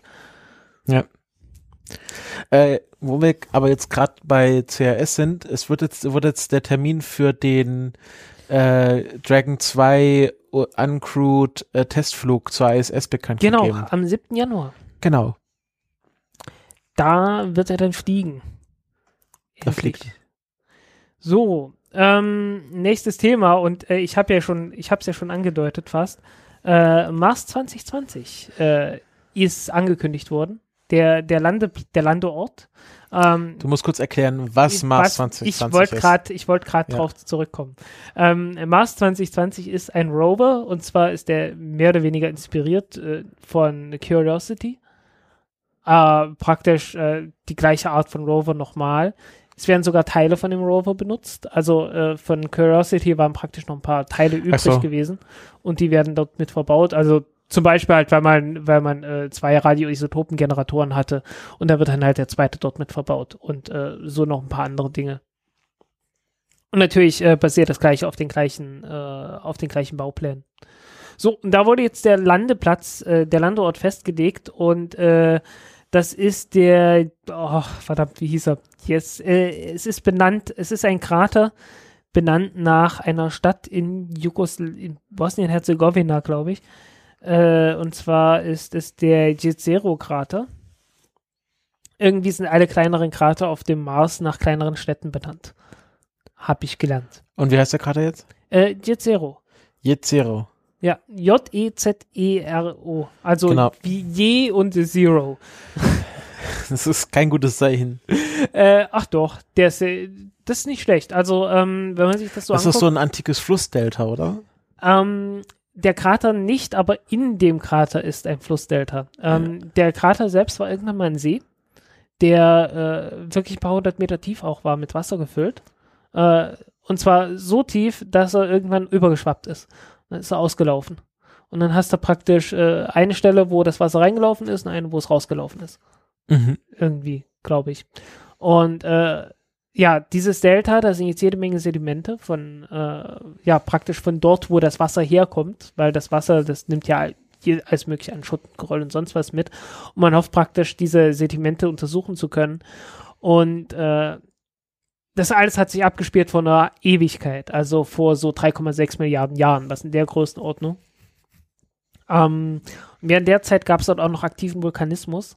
Und äh, der hat dann auch Vulkanasche drauf ge, äh, äh, praktisch, äh, ja, dadurch ist vulkanisches Material halt noch über den Sedimenten und zwischen den Sedimenten. Und man hofft darauf, äh, dass man das dann besser datieren kann, indem man sich die Schichten dann einfach anguckt. Ähm, weil der Krater stammt auch so ungefähr aus der Zeit, ne? Und äh, dann, also es ist wirklich eine sehr interessante Gegend, einfach geologisch gesehen. Äh, ist auch eine der wenigen Gegenden, wo man auf dem Mars äh, Carbonatgestein findet. Carbonatgestein äh, ist letztendlich sowas wie Kreide zum Beispiel. Und das entsteht meistens äh, in Zusammenhang mit Wasser. Und äh, ja, wir, wir wissen ja irgendwie, die NASA hat es immer mit dem Wasser und äh, Wasserentstehung, Geschichte vom Wasser auf dem Mars und Leben auf dem Mars. Ähm, aber äh, letzten Endes, die Geologen, die gucken sich das halt an und sagen, okay, wir müssen uns das mal angucken. Ähm, weil da waren Basalte dabei, äh, ähm, äh, unter anderem Olivine, ähm, die werden teilweise zersetzt äh, in Zusammenhang mit Wasser zu Serpentiniden und äh, zu noch anderen Zeugs und das kann man sich jetzt alles mal angucken, äh, wie das alles funktioniert. Ich bin kein Geologe, ähm, etwas mehr Details gibt es von der Emily, Emily, äh, äh wie heißt sie? Lactawalla. Lactawalla, genau. Emily Lactawalla hat einen sehr schönen, sehr langen Artikel geschrieben. Man kann tatsächlich, man kann tatsächlich sagen, sie wrote the book on it. Ja. Die hat tatsächlich, die hat ein Buch über Curiosity jetzt kürzlich geschrieben. Huh, okay. Ja. Also die ist, äh, die arbeitet für die Planetary Society. Ja. Und ist die Mars-Expertin schlechthin auf ja. Twitter auf jeden Fall. Ja. Und generell, also kennt sich sehr gut aus. Ja, ähm, und äh, die, die Auswahl vom Landeort vielleicht noch. Äh, Gab es zuletzt die, die, Wahl zwischen vier Landeorten. Ähm, einer waren die Columbia Hills, äh, die man, äh, ja, Columbia ist nach der, Raumfahr nach der Raumfähre benannt. Äh, war im Gusev-Krater, äh, gerade als die ähm, ähm, als Spirit gelandet ist. Also Spirit ist dort gelandet und äh, das war ja 2003 äh, gewesen. 2004 ist gelandet, genau. Und äh, da war halt äh, Columbia gerade noch äh, äh, frisch sozusagen und dann hat man, äh, man hat dort, äh, glaube ich, auch einige Steine oder, oder Kraterberge irgendwie. Also man hat ein paar Landmarken nach den Leuten benannt, die dort gestorben sind. Man hat äh, und halt die, die Columbia Hills äh, nach der Columbia benannt. Und äh, die waren wohl äh, geologisch interessant genug, dass man dass man das in die engere Auswahl genommen hat und äh, hat sich dann aber trotzdem dagegen entschieden. Ähm, dann halt äh, äh, Jet war auch noch eine, war halt eine der vier Möglichkeiten. Eine andere Möglichkeit und ähm, äh, wenn man sich jetzt ein, ein Bild vom Mars anguckt, da gibt es immer so eine große dunkle Ausbuchtung. Das ist die große Syrte.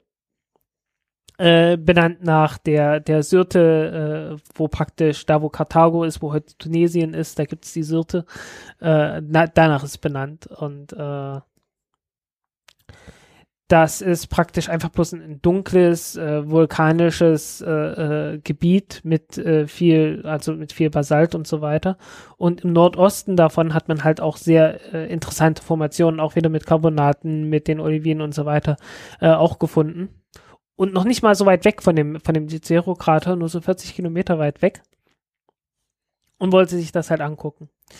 Und äh, dann gab es Leute, die konnten sich nicht ganz entscheiden und haben gesagt, hey, äh, wie wär's, wenn wir einfach eine Landung machen, weil äh, der, der Rover ist dafür ausgelegt, dass er 20 Kilometer weit fahren kann. Und dann haben sie gesagt, hey, wie wär's, wenn wir einfach in der Mitte davon landen? da gab es dann noch den vierten Vorschlag namens Midway. Ähm, und Midway äh, wird jetzt trotzdem noch eine Rolle spielen, also zumindest ist angedacht. Äh, aber erstmal, äh, erstmal hat man gesagt, okay, es gibt jetzt äh, eine Reihe von interessanten Punkten im Cicero-Krater, die sollen untersucht werden. Und wenn die primäre Mission, die erste Mission dann abgeschlossen ist, dann gucken wir, was wir als nächstes machen können. Und eins der, eins der Ziele ist dann sozusagen, okay, wie kommen wir aus dem äh, Krater raus? Gibt es überhaupt irgendwo einen Weg für uns? Und äh, schaffen wir es vielleicht bis Midway. Mhm. Und dann vielleicht schaffen wir es auch noch weiter bis, äh, äh, bis zu dem äh, anderen Landeort, den nennt man einfach nur Nordostsirte. also das sind 20 Kilometer Wegstrecke. Bis Midway, ja. Und dann nochmal so, so nochmal so 20, also 2025. Ja gut, halt. jetzt hier äh, Opportunity ist jetzt wie lange, wie viel gefahren? Waren über 40, also ja. äh, das ist schon, das ist durchaus drin. Und das ist, äh, das ist ja nochmal ein ganz größerer Wagen mit mehr Sprit, also ja. auch, auch zuverlässigem Sprit. Ja. Also kann, der kann bestimmt locker. Also ich kann mir gut vorstellen, dass das jetzt äh, entweder Curiosity oder jetzt Mars 2020, was hoffentlich nochmal umbenannt wird. Äh, ja, denke ich auch. Äh, ich glaube, irgendwie, irgendein Kind wird wieder irgendeinen patriotischen Vorschlag machen und. ja, das war ja bei viele, viele wurde ja auch erst im Flug benannt. Hm. Ja, äh, das wird schon. Genau, dass die wahrscheinlich dann auch irgendwann mal die 100 Kilometer Marke ja. reißen werden. Ja, okay, äh, was, was machen die dort? Ähm, Wissenschaft. Ja, weniger als man glauben meint, möchte.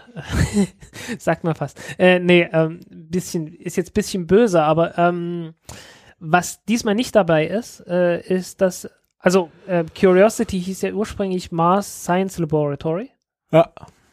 Und äh, das heißt jetzt nur noch Mars 2020, weil dieses Laboratory gar nicht mehr an, Bo an Bord ist. Ach nicht? Dieses mit diesem Massenspektrometer und Ähm, genau, also das mit dem Massenspektrometer, mit dem Ofen und der ganzen Kram, mit dem nasschemischen äh, Verfahren. weil das war ja richtig spannend. Genau, und das ist jetzt nicht mehr dabei, weil äh, er hätte ja Geld gekostet. Was machen sie stattdessen drauf? Äh, ähm, kleine Röhrchen, in die dann Staub reingemacht werden kann und die dann äh, äh, liegen gelassen werden äh, für den für einen Fetch Rover von der ESA. Äh, ich weiß gar nicht, habt ihr darüber mal Von der gesprochen? ESA? Ja, es gibt eine Kooperation zwischen der NASA und der ESA für irgendwann mal eine Sample Return Miss- Mission vom Mars. Mhm. Und da hieß es, liebe ESA, ihr baut bitte einen dummen kleinen Rover, über den wir uns lustig machen können, der weiter nichts tun kann, als irgendwelche Proben aufzusammeln. Nein, nicht mit einem Bohrer oder so, sondern Proben, die schon fertig verpackt sind. und dann praktisch zu der Rakete bringen, die dann äh, zurückfliegt und wo dann NASA draufsteht und das ist dann alles eine NASA-Mission. Und darauf hat sich die ESA eingelassen. Offensichtlich, ja. Und wann soll das stattfinden? Äh, es hieß Ende der 2020er Jahre. Äh, es gibt keine konkrete Planung dafür, es gibt dafür auch keine konkrete Fi Finanzierung. Also es findet nicht statt. Ähm, ich sag mal unsicher. Ich weiß es nicht. Also ähm, es, es sieht schon sehr danach aus. Also, dass man eine Sample Return Mission machen will, das ist schon, das ist schon mehr oder weniger so geplant auf der Timeline. Äh, ob das dann tatsächlich stattfindet, genau so stattfindet, wann das stattfindet, wann das Geld dafür kommt, dann tatsächlich konkret kommt, äh, das ist dann eine zweite Frage. Äh, und es ist auch noch kein endgültiges Design dafür da oder sonst irgendwas. Mhm. Ähm, ja, also praktisch anstatt ein Labor an Bord von dem Rover zu haben, hat man jetzt halt gesagt, ja, wir, wir äh, befüllen da ein paar Probebehälter und die lassen wir dann dort zurück und das soll dann irgendein kleiner Rover einsammeln. Äh, man hat auch ein paar Probeblöcke, also mit einfach nur Gestein, also man nimmt Gestein von der Erde mit, äh, was tatsächlich eine gute Idee ist. Also man, man nimmt Gestein von der Erde mit, dass man auf dem Mars anbohren kann. Und äh, die Bohrkerne, die man dann nimmt, äh, verpackt man genauso mit den gleichen Geräten, mit den gleichen Bohrern, alles behandelt und so weiter, damit man genau weiß, äh, welche Stoffe man äh, äh, praktisch, welche Fremdstoffe man da reinbringt. Also wenn man irgendwelche Verunreinigungen reinbringt, dass man äh, wenigstens weiß, welche das sind. Wenn man einfach von Anfang an irgendwie eine, eine Probe rein mitgibt, äh, von der man genau weiß, wie sie aussieht, genau weiß, was alles drin war und äh, wenn dann äh, Ah, irgendwelche okay. Verunreinigungen dazukommen, dann äh, äh, kann man das identifizieren und kann sagen, okay, nee, äh, das hier ist ein Schmierstoff, das ist von uns, das kommt nicht vom Mars. Also das ist schon, das ist schon ganz schlau, äh, weil damit, mit sowas hat man jetzt halt ein paar Probleme gehabt, auch mit Curiosity, da gab es ein paar undichte, irgendwie undichte Leitungen oder sowas und äh, war sich bei manchen Ergebnissen nicht völlig sicher, wie man das zu interpretieren hat, gerade beim Massenspektrometer und so weiter. Mhm. Ähm, ja, aber äh, man wird nicht in der Lage sein, das Ganze chemisch direkt zu untersuchen. Ähm, was man machen kann, ist, äh, man hat eine Reihe von Spektrometern dabei. Die Spektrometer sind auch etwas besser als die von Curiosity. Äh, also Curiosity hat ja so einen äh, so einen Laser, mit dem man irgendwie auf Steine ballern kann. Mhm. Und äh, dann blitzt mal kurz ein bisschen Plasma auf und dann kann man sich angucken äh, im Spektrum, wie das aussieht und darauf äh, Rückschlüsse ziehen. Ähm, das wird auch wieder dabei sein. Ähm, dann haben die einen, einen grünen Laser noch, also das sind CO2-Laser, äh, die irgendwie ziemlich gut und leistungsfähig sind. Dann hat man noch einen grünen Laser dabei, ähm, den man dann, wo man dann praktisch die Reflexion von dem grünen Laser äh, auswertet. Also man schießt einen grünen Laser mit einer bekannten Wellenlänge hin und je nachdem, was für Stoffe dann, auf was für Stoffe man trifft, äh, werden einige von diesen Stoffen ein bisschen Energie von dem grünen Photonen äh, absorbieren und wenn sie dann wieder zurückwerfen, äh, äh, fehlt da ein bisschen Energie, so heißt dann ist das nicht mehr ganz so grün, sozusagen das Licht. Und äh, indem man sich die, die, die Unterschiede zwischen den beiden anguckt, äh, kann man dann rausfinden, was für Stoffe oder was für chemische, was für chemische Bindungen äh, äh, dort vorliegen und was für Stoffe dort sein könnten. Äh, kann man dann zurückschließen. Das Ganze nennt sich Raman-Spektrographie. Und äh, das gleiche macht man nochmal mit einem UV-Laser. Also hat man praktisch drei Laser da dabei, ähm, die das äh, untersuchen können. Äh, wobei die, der UV-Laser ist wohl deutlich schwächer und das kann man dann nicht mehr auf große Entfernungen machen. Äh, diese Cam-Cam, also äh, Chem-Cam, also Chemiekamera von Curiosity war das, äh, mit diesem äh, Infrarotlaser. Mhm. Und äh, das ist jetzt halt ein Upgrade und das nennt sich dann Supercam. naja. Ähm, die kann, die hat eine Reichweite von 10 Metern oder so. Also so heißen, da, da muss man nicht unbedingt hinfahren, um zu gucken, wie es dann drin aussieht. Äh, bei den anderen Instrumenten muss man direkt bis hinfahren. Was auch mit neu dabei ist, ist ein Bodenradar. Also die können 10 Meter in, in den Boden reingucken. Ähm, es ist eine Wetterkamera, da, äh, Wetterstation wieder dabei. Äh, was ein bisschen, was nettes Spielzeug ist, ist äh, ein Hubschrauber. Ein kleiner. Da hatten wir Ah. auch schon mal drüber gesprochen. Wie heißt der? Oh, frag mich nicht. Das war aber nicht Dragonflies, aber es war doch ein Titan-Ding. Ja, ja, nee, äh, ich weiß gar nicht, wie der heißt. Äh, ist jedenfalls ein kleines Ding, also so, ein- so CubeSat-Größe. So 10 Ach, mal das 10. ist so ein Testding, so ein, Ja, so ein Technology. Demonstrator. Stimmt, da haben wir drüber geredet. Genau. Äh, und äh, ja, mit einer Kamera. Viel mehr ist da nicht drauf. Ja, genau, das war, da haben sie so Helikoptertests gemacht, weil die Luft ja sehr dünn ist Hm. Ja. und Ja, was man auch noch hat, ist äh, ein kleines Experiment, mit dem man Sauerstoff erzeugt. Eine kleine Menge Sauerstoff. Um zu demonstrieren, dass man das machen kann auf dem Mars. Weil es ist ja so schwer, äh, auf der Erde eine Mars-ähnliche Atmosphäre, nachdem man die Mars-Atmosphäre jetzt irgendwie tausendmal analysiert hat, ist es ja so schwer, auf der Erde eine Mars-Atmosphäre zu simulieren und so ein, so, ein, so ein Experiment auf der Erde durchzuführen. ja, aber wenn man schon mal was hinschickt, vielleicht ist ja dann doch was anderes. Ja, ich finde es ein bisschen, ein klein wenig affig, finde ich das Ganze. ähm, also das zumindest. Also, weil irgendwie jetzt der, der, der Erkenntnisgewinn ist da nicht sehr groß. Ähm, sag ich mal. Gut, ich meine, du wirst, äh, du hast dort ein bisschen Staub in der Atmosphäre, das kann dann natürlich irgendwie Probleme machen, aber äh, ich sag mal, die Probleme, die du mit Staub hättest, die sind dann, wenn du kiloweise Sauerstoff brauchst oder tonnenweise Sauerstoff brauchst, was ja das ist, was du brauchst, wenn du sagst, äh, ich will hier Treibstoff äh, für eine Rakete herstellen oder so. Ähm, das sind dann nochmal ganz andere Größenordnungen, da musst du sowieso komplett neu planen. Und ich, ich sehe jetzt nicht den, ich, ich sehe nicht den ganz großen Nutzen von dem Experiment, ganz ehrlich gesagt. Ja, ähm, ich weiß nicht, es waren sicherlich noch ein, zwei andere Experimente, aber ich habe die jetzt gerade nicht im Kopf. Ähm, was ich äh, äh, eigentlich schlimm finde, ist, äh, wo dann auch sehr dünn gesagt wurde, also es hat jemand in der Pressekonferenz, hatte jemand nachgefragt, äh, wie, viel, wie viel kostet es denn jetzt? Und dann hieß es knapp zweieinhalb Milliarden. Und äh, knapp zweieinhalb Milliarden, das heißt, das Ding ist genauso teuer wie Curiosity. Hm.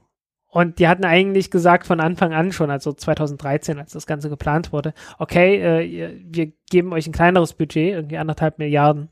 Und jetzt seht mal zu, wie ihr das Ganze, was ihr da einsparen müsst, damit ihr das hinkriegt. Und dann hieß es halt, ja, okay, äh, wir, wir nehmen halt die, die bekannte Architektur von Curiosity, ne? Also inklusive äh, dem, was alles schon, was alles schon gemacht wurde, ne? Also man, man musste ja Ja, Das Ganze- Räder, Fahrgestell. Ja, also es gibt neue Räder. Ah, ja. Also ist, äh, also so ein bisschen, also so ein bisschen Lessons, Lessons learned und so Mhm. weiter, natürlich, klar. Äh, also die, die, aber der Grundentwurf, der ist natürlich, das war ja der, der, der Löwenanteil der Arbeit, den man da hatte, ne? Äh, der hat man, den hat man natürlich übernommen. Und äh, man hat ja teilweise auch Teile davon mit übernommen. Also die ganze, diese ganze Entwicklungsarbeit, wo man natürlich verstehen kann, okay, das hat viel Zeit und viel Geld gekostet, äh, die hat man sich eingespart. Und das, äh, ja, man sollte meinen, damit alleine spart man eine große Menge an Geld, hunderte Millionen, wenn nicht eine Milliarde. Äh, dann hat man auch noch gesagt, ja, irgendwie das Chemielabor, das können wir nicht mitnehmen, das ist zu teuer. Äh, also um, das ist wirklich eine Sparmaßnahme gewesen, ne? Ähm, und hat das dann nicht gemacht. Und jetzt äh, ist das Ding trotzdem genauso teuer wie äh, damals, also das Landeverfahren, darf man ja auch nicht vergessen, ne? Diese, diese Landung am Kran. Das hat man ja auch irgendwie mit viel Aufwand entwickelt erst. Und ja, diese ganze Entwicklungsarbeit und der neue Rover und das Chemielabor hat äh, genauso viel gekostet wie jetzt der Rover, der viel billiger sein sollte, wo man extra noch auf das Chemielabor ver verzichtet hat, was eigentlich auch bloß ein Nachbau ist. Ähm, da fragt man sich auch, wo ist dieses Geld verschwunden? ne? Also irgendwo, irgendwo ist da ein Loch aufgegangen und äh, hat eine Milliarde Dollar verschluckt. Mindestens. Und da weiß man auch nicht mehr, hä, was, was, was macht ihr eigentlich in letzter Zeit? Liebe NASA, liebe NASA, lernt mal mit eurem Geld umzugehen. Weil irgendwie, irgendwie, ich meine, James Webb Teleskop ist ja das nächste Ding, ne, wo ja auch irgendwie viele, viele Milliarden verschwunden sind. Ne, da hieß es ja auch irgendwann mal sechseinhalb und jetzt sind es eher zehn Milliarden und so. äh, ja, irgendwie, ist, es ist sehr leicht, irgendwie ein paar Milliarden zu verdienen, indem man einfach bloß einen Kontakt mit der NASA hat und plötzlich verschwindet das Geld daraus. Äh, das ist äh, sehr, sehr merkwürdig. Mhm. Ja. Und äh, der ist der, wann ist der Start angesetzt? Noch zwei 2020. Deswegen heißt das Ding so. Achso, ich dachte, vielleicht ist das über den Jahreswechsel so, dass das. Äh, das ist mit der Landung so. Das landet 2021. Ach so, ah, okay, also genau, das war meine Frage, ob der startet da die Landung quasi das Jahr bestimmt. Äh, die Landung ist, warte, am, ich glaube, ähm, am, am, am 18. Februar 2021, ein Donnerstag. so genau wissen die das schon. Ja, das wurde schon in der, in der Pressekonferenz so gesagt. Das, das, da gab es eine Prophezeiung oder was? Ja, ja, da gab es eine, da gab's eine Prophezeiung, in der Tat.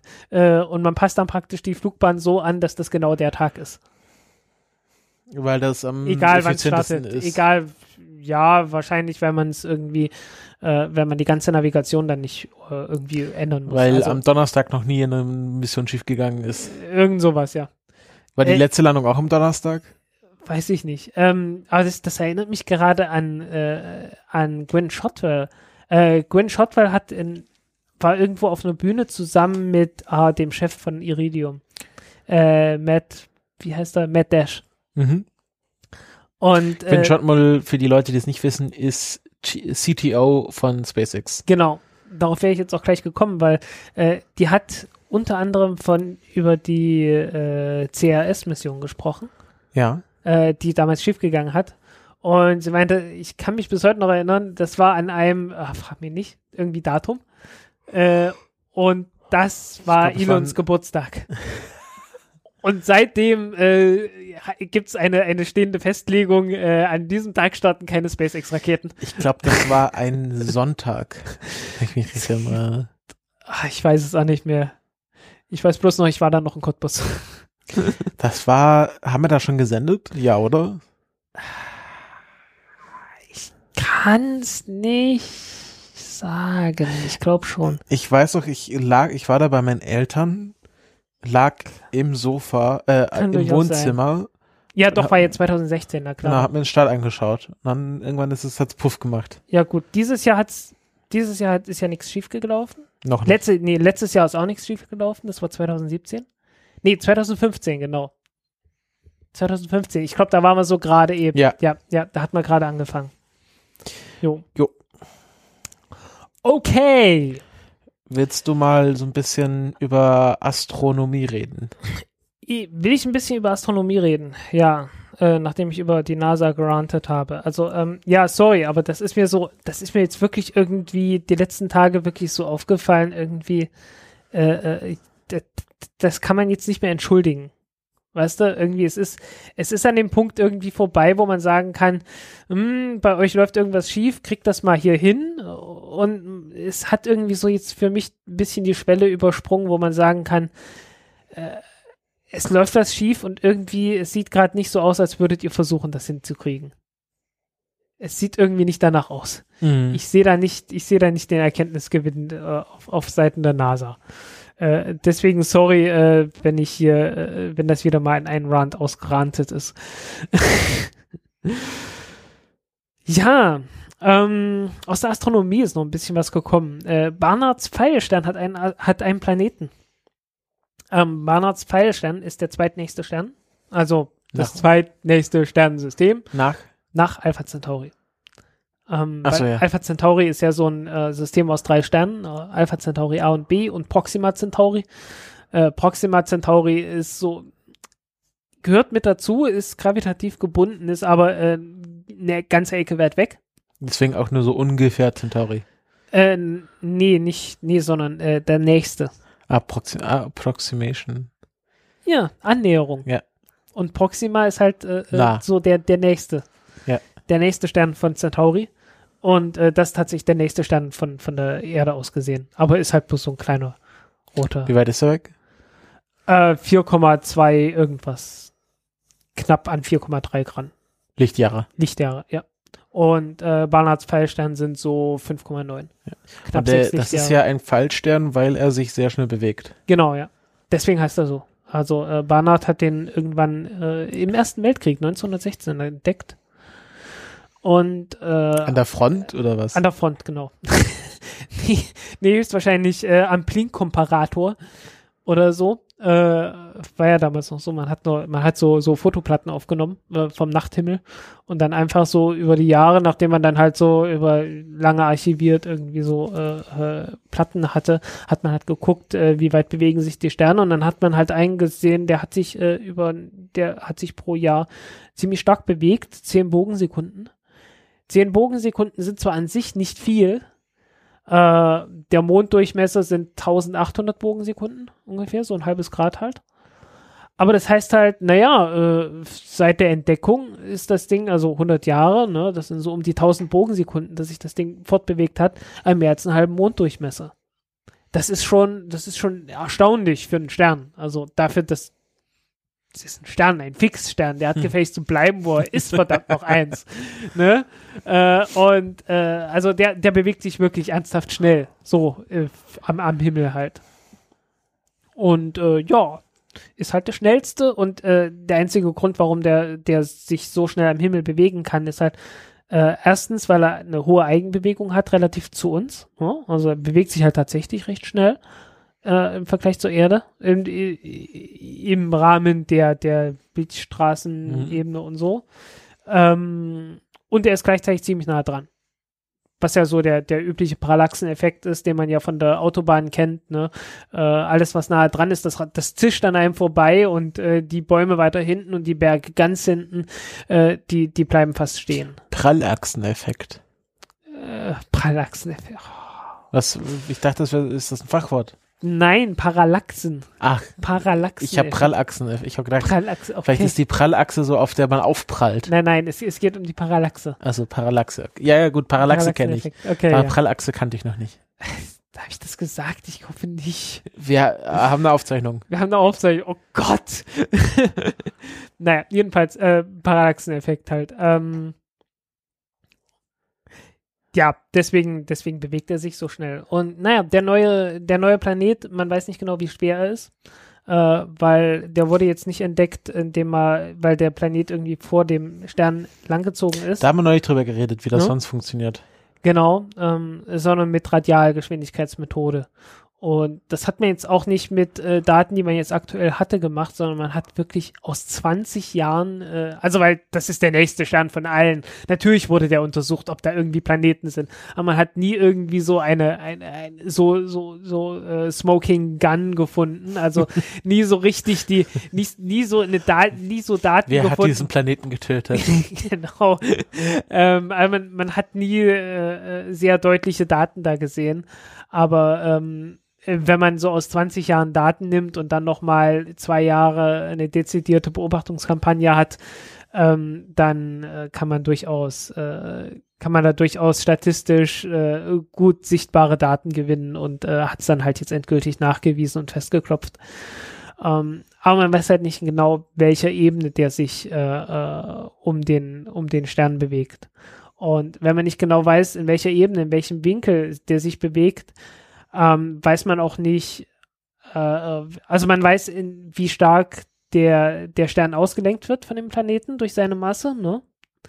Äh, und zwar nur in unsere Richtung, aber man weiß nicht, wie, weit, wie stark die, Au die Abweichung komplett gesehen ist.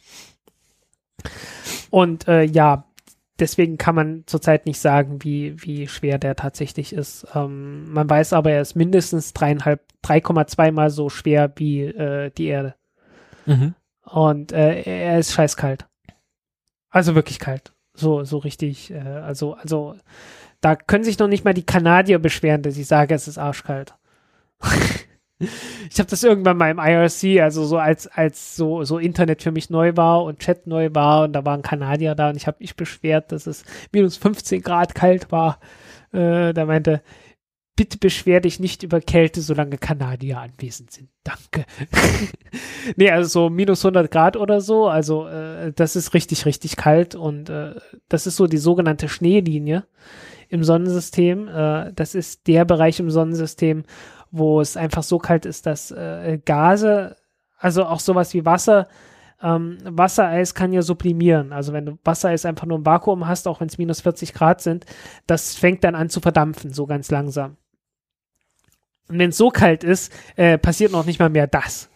Ne? Und das ist dann stabil und dann, äh, das ist so der, der Ort, an dem sich dann wirklich Eis ansammeln kann.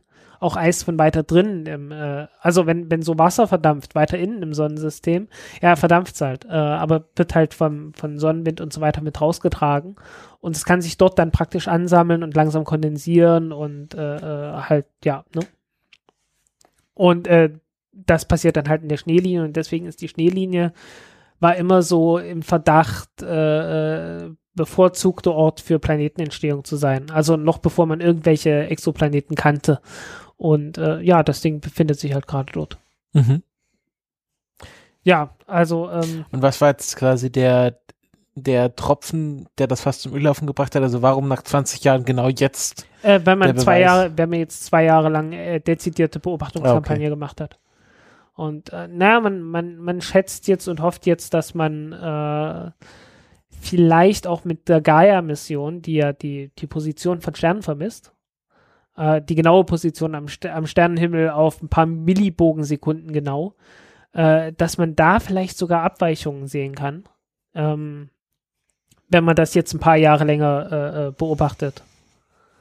Ähm, weil man hat da noch so einen zweiten Kandidaten äh, für einen Planeten, der, wenn er schwer so schwer ist, wie man vermutet, sollte über die nächsten 10, 20 Jahre oder so dann messbare, äh, also eine, eine messbare Abweichung von der Position am Himmel ähm, produzieren. Also, dass der Stern praktisch so in Schlangenlinien, also nicht, nicht gerade, also als Pfeilstern halt nicht gerade in gerade Linie sich fortbewegt, sondern so ein bisschen in der Schlangenlinie. Weil die Gravitation des Planeten immer an einer oder anderen Genau, ja. Ende zieht. hofft man. Man hofft es, dass man es schafft. Darf man gespannt sein. Also, ähm, wie gesagt, äh, ist der zweit, das zweitnächste äh, Sonnensystem von uns aus gesehen.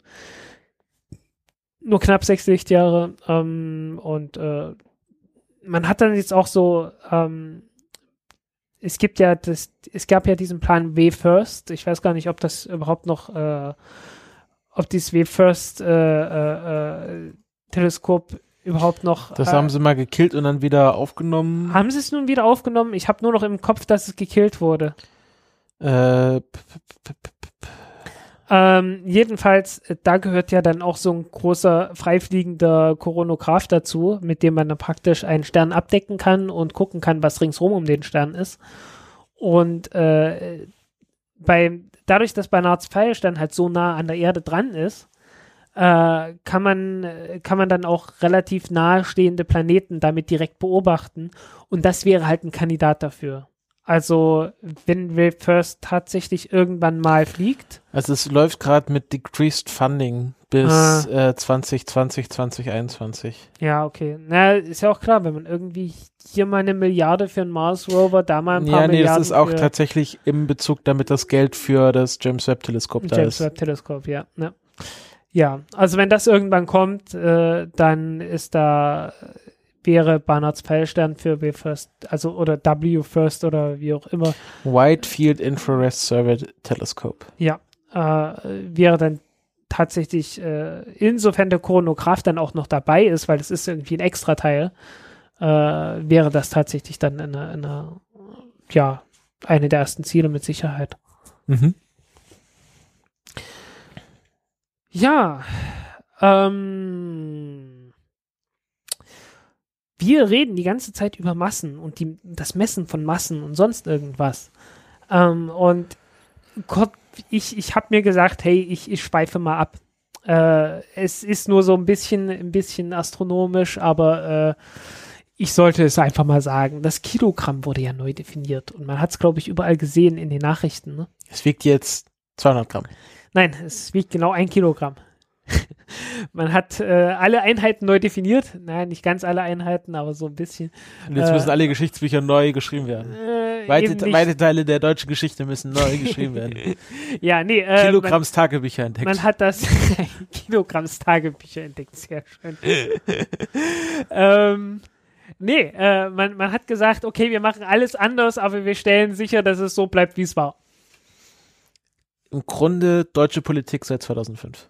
So ungefähr, genau. Ähm, äh, bisher war es ja immer so, also es gibt ja das System International, äh, das äh, äh, praktisch die Einheiten festlegt. Also äh, die, die Grundeinheiten, die Sekunde, den Meter, das Kilogramm, das Ampere äh, Und den Dönerpreis. Das, das Mol, warte, warte, Candela und eins habe ich vergessen. Nee, das Mol definiert sich doch aus dem Kilogramm. Nee, nee, nee, nee, nee. Das Mol ist nochmal, ist, ist tatsächlich äh, nochmal einzeln. Ist das nicht einfach, wie viele Atome in 12 Gramm? Ja, man Kohlenstoff- sollte auch meinen, das wäre irgendwie völlig Banane. Irgendwie beim Candela ist es so ähnlich. Äh, man sollte meinen, es wäre völlig Banane, aber äh, nee, ist nicht so. Das ist Es gab mal, einen Sänger, der hieß Culture Candela.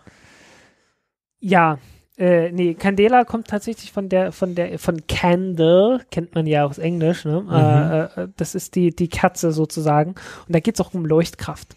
Ähm, warte mal, Temperatur, ich habe Kelvin vergessen, siehst du. ja, also die Einheiten, äh, die, die wurden irgendwann mal festgelegt. Ähm, da hatten sich ja die Franzosen auch drum bemüht, äh, seit der französischen Revolution. Damals wurde ja dann auch so das Meter, also Meter wurde ja festgelegt. Ein Meter ist der zehn Millionste Teil der Strecke vom Nordpol bis Das zum hatten wir schon mal Äquator. besprochen in einer der letzten beiden Folgen. Hatten wir das besprochen oder ich glaube, wir hatten das äh, ohne Aufnahme besprochen. Ach stimmt, genau, da hatten wir nicht aufgenommen. Genau. Wir, wir haben, wir haben so, als wir, äh, ich weiß nicht, irgendwie bei der letzten oder vorletzten Ausgabe standen wir hier so im Studio und hatten, hat, irgendwie kamen wir drauf. Das hatte damit noch gar nichts zu tun gehabt. Äh, kamen wir drauf, hey, äh, hier Einheiten und so weiter. Weil es ist ganz lustig, wie die alle zusammenhängen. Die bauen ja durchaus aufeinander auf. Mhm. Und äh, man, man hatte schon vor Jahrzehnten angefangen, äh, das alle Einheiten langsam, aber sicher auf ein neues Fundament zu stellen. Ähm, weil, wie gesagt, Meter äh, ist die Strecke vom Nordpol bis zum Äquator und zwar das 10, das 10 Millionste Teil davon ist ein Meter. Ähm, und man hat sich damals ein bisschen vermessen, was ja logisch ist, weil kurz nach der, kurz nach der französischen Revolution irgendwie so, ich glaube 1802 war man fertig, äh, war ja auch noch mitten im Bürgerkrieg, wo man da vermessen hat in Frankreich. Man hat einfach nur in Frankreich von Norden nach Süden einen Meridian durchgemessen und äh, äh, wollte von dort aus zurückschließen auf den, äh, auf den komplett, auf die komplette Strecke vom Nordpol bis zum Äquator. Und da ist man sehr nah rangekommen. Also es war wirklich für die Zeit sehr genau, aber natürlich hat man sich ein bisschen vermessen und äh, deswegen ist es nicht ganz genau. Äh, aber man hat es dann irgendwann festgelegt, hat da so ein Iridium-Platin-Stab irgendwie äh, äh, angefertigt und das ist dann halt so das Urmeter gewesen. Und dann hat man irgendwann gesagt, ja, das ist scheiße. Weil, ne, so ein, so ein Stab, der verändert ständig seine Länge und alles sowas, ne. Äh, Und, und jeder, der einen Meter haben will, muss dann im Prinzip äh, äh, nach Frankreich pilgern und äh, äh, sagen, hier, rückt mal euren Meter raus, ich will einen Meter machen und dann, dann, dann baust du dann halt deinen eigenen Meter, ne? Und dann gibt's so Meter zweiter und dritter Generation, ne, wo dann jemand gesagt hat, du warst doch in Paris, du hast dir einen Meter gemacht, äh, gib mal deinen Meter her, ich will mir einen Meter machen. Und so weiter, ne? Also es, es gibt da, also diese Standardisierung, die lief dann halt wirklich komplett über ein so ein Artefakt. Ja. Und äh, das war beim Kilogramm bis, ist, ist nach wie vor so. Also ist auch noch bis Mai nächstes Jahr so. Ja, und dann gibt's doch, es gibt eine sehr schöne, so eine, so eine, äh, so ein Liebesfilm tatsächlich, äh, wo es um zwei Personen geht, die für ihr Land, ich glaube, das ist ein norwegischer Liebesfilm, für ihr Land quasi zu so einer Konferenz gehen und jeder bringt so sein nationales Kilo mit. Ah, Und okay. dann messen sie nochmal nach, ob das nationale Kilo noch mit dem Urkilo übereinstimmt. ja. Und dann ist das, also wird dann so eine Liebesgeschichte drum gebaut. Verlinke ich mal, äh, ist ganz Okay. lustig. Okay, gut. Ähm, ja, das ist aber tatsächlich so. Also Ja. das, das läuft genau so. äh, also, dass man halt irgendwie, äh, ja, und es gibt dann halt diverse, diverse äh, äh, Referenzmassen und die weichen alle unterschiedlich ab. Und man hat euch mit auch, auch mitbekommen, naja, irgendwie, also entweder sind das, sind alle Leute unterschiedlich blöd und die einzigen Leute, die es können, sind die in Paris. Oder das Urkilogramm in Paris verliert so langsam ein bisschen an Gewicht. Äh, ist natürlich auch blöd, ne? Also, äh, weil äh, man, man darf auch nicht vergessen, alle Einheiten, also es, es hängen unglaublich viele Einheiten vom Kilogramm ab. Auch was so Kräfte angeht, was Energie angeht. Der Dönerpreis, Der Dönerpreis natürlich auch. 3,50. Und zwar direkt, also der, der hängt ja direkt vom Urkilogramm in Paris ab, ne? äh, und äh, auch die Masse vom, vom ganzen Universum hängt derzeit tatsächlich an diesem, also an diesem Kilo, also an, an diesem Gewicht vom, vom Urkilogramm. Kein Wunder, dass das Gewicht verliert bei dem Druck auf was auf dem lastet. Ja, ne? Ähm, so heißen, wenn du, wenn du irgendwie am Urkilogramm in Paris irgendwie ein bisschen rumkratzt, dann, dann äh, wird das, warte, Und- nee, umgekehrt, dann wird das Universum schwerer. Weil Ja. das Kilogramm ist ja ein leichter und dann muss das, wird der Rest halt schwerer, ne? Ja, das ist dann, wie viel, wie viel hat's verloren? So 15 Mikrogramm? 50 oder so, so 50, 60 oder Und wenn so. du das dann auf das Universum hochrechnest, ist das schon ganz, da kann schon mal ein Planet verschwinden. Nicht nur, da kann ganze schwarze Löcher verschwinden. Also, äh, oder ganze Galaxien. also, ähm, ja, also äh, man sieht, das ist ein bisschen suboptimal. Bei der Zeit hat man sich irgendwann geeinigt. Also äh, Zeitnormal war früher, ganz früher war das mal einfach bloß, dass man gesagt hat, ja, äh, eine Umdrehung der Erde, bezogen auf äh, die Sterne. Dann hat man gesagt, ja, irgendwie, das ist nicht so ganz konstant, wie wir es haben wollen. Wir nehmen mal lieber den Mond. Das war auch konstanter. Aber du hast natürlich das Problem, wenn du das Ganze mit dem Mond machst, also eine siderische Zeitmessung machst, ähm, dann äh, äh, brauchst du halt wirklich lange Zeit, bis, bis du wieder an den Punkt kommst. Also du, du, du kannst, also du musst es halt zweimal vergleichen mit dem gleichen Stern oder so, wo der vorbeikommt, und dann hast du so Verzögerungen von Monaten bis Jahren, bis du deine, bis du deine Uhr mal geeicht hast. Und das ist halt blöd. Und dann hat man sich irgendwann auf den Cäsium-Standard geeinigt, was äh, praktisch eine Atomuhr ist. Also die erste Atomuhr war so Cäsium. Das halt. habe ich, da habe ich den Artikel gelesen, aber nicht verstanden. ah, okay, gut. Also, Okay, da, ja, ist, da ist wird irgendwie die, die Mikrowellenstrahlung von einem Ja. Cäsiumatom gemessen. Ähm, na fast. Also du, du hast Cäsium. Cäsium hat einen ordentlichen Dampfdruck, so dass man, also das Cäsium einfach bloß, weil es da ist, verdampft so ein bisschen, so ähnlich wie äh, Quecksilber oder so. Mhm. Und äh, kannst ein bisschen aufheizen, damit es ein bisschen mehr wird. Ähm, und wenn du dann äh, Mikrowellen durchjagst, äh, dann wird ein Teil von den Mikrowellen, wenn sie eine, eine ganz spezielle Frequenz haben, wird absorbiert. Und dann guckst du einfach, werden meine Mikrowellen gerade absorbiert? Und wenn ja, also in diesem Bereich, ne? Wenn ja, dann guckst du, wo ist das Maximum, wo, wo werden sie am meisten absorbiert? Und äh, dann weißt du, äh, aha, meine Mikrowelle hat gerade, oder mein Mikrowellensender hat jetzt gerade in diesem Moment eine Frequenz von, und das steht natürlich auf der zweiten Seite, weil ich habe mir die Zahl nicht gemerkt, Also stimmt, 9 Milliarden 192 Millionen 631.770 Schwingungen pro Sekunde. und damit definiert sich die Sekunde. Genau, damit definiert sich die Sekunde. Das ist dann wie so ein FM-Tuner, wo du da so. Genau, ganz genau. Und zwar, und zwar exakt so. Also, also okay, ist natürlich digital dann heutzutage, aber damals hat man das noch so gemacht, ja. ja, okay. Das ist äh, spannend. Ja, äh, darauf basiert dann praktisch die Sekunde. Ähm, dann hat ja der Olle, der Olle, der Olle, äh, nicht Max Planck, verdammt, äh, der andere, der andere Typ, der mit Licht war, Newton? nee, nee, so weit zurück nicht. Nein, Einstein auch nicht. Äh, äh, oh Mensch, wie heißen die Gleichungen gleich? Jetzt, Boah, kenne ich nur Planck.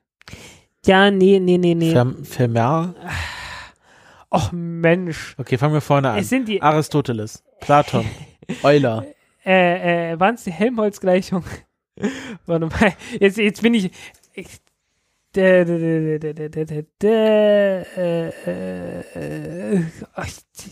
ich bin jetzt, ich bin jetzt gerade doof. Äh, das, ich bin gerade irgendwie, ich weiß auch nicht, äh, Maxwell natürlich. Ich Mm, weiß so, da, also mh, ja, wie das manchmal so ist, ne? ähm, ja, Maxwells Gleichung. Also Maxwell hat vier Gleichungen aufgestellt und äh, praktisch sagen die einfach nur, okay, ähm, Magnetfelder haben keine Quelle, äh, elektrische Felder haben dagegen schon eine Quelle. Die Quellen sind halt praktisch eine, eine äh, ja, elektrische Ladung. Äh, und ähm, außerdem gibt es einen Zusammenhang zwischen magnetischen und elektrischen Feldern, deswegen heißt das ganze Zeugs Elektromagnetismus. Und äh, das sieht dann so aus, dass die äh, äh praktisch die Änderung, also wenn sich ein, ein, elektrisches Feld ändert, also einfach schwächer wird mit der Zeit, also wenn es sich mit der Zeit ändert, dann entsteht daraus deswegen, also weil sich das elektrische Feld ändert, äh, entsteht ein magnetisches Feld. Und umgekehrt ist es genauso, wenn sich ein magnetisches Feld ändert, entsteht ein elektrisches Feld. Im Vakuum, ohne dass irgendwas da wäre. Und äh, aus diesem Wechselspiel können Wellen entstehen. Und das dann halt die elektromagnetische Strahlung. Darauf hat man dann festgestellt, okay, es gibt sowas wie Radio. Also man kann so Radiowellen erzeugen.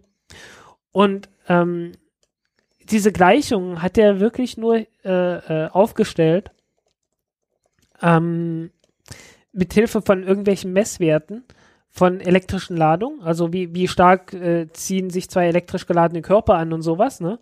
Und äh, das gleiche auch mit Magnetismus, ne?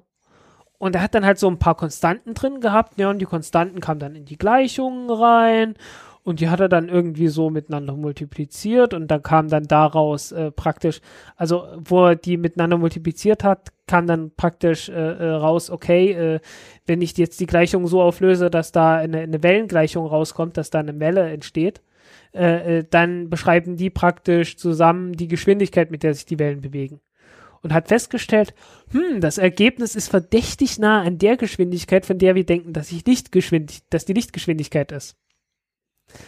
Und äh, dann kam natürlich sofort die Spekulation, auf die dann auch korrekt war, dass Licht halt auch bloß eine elektromagnetische Welle ist.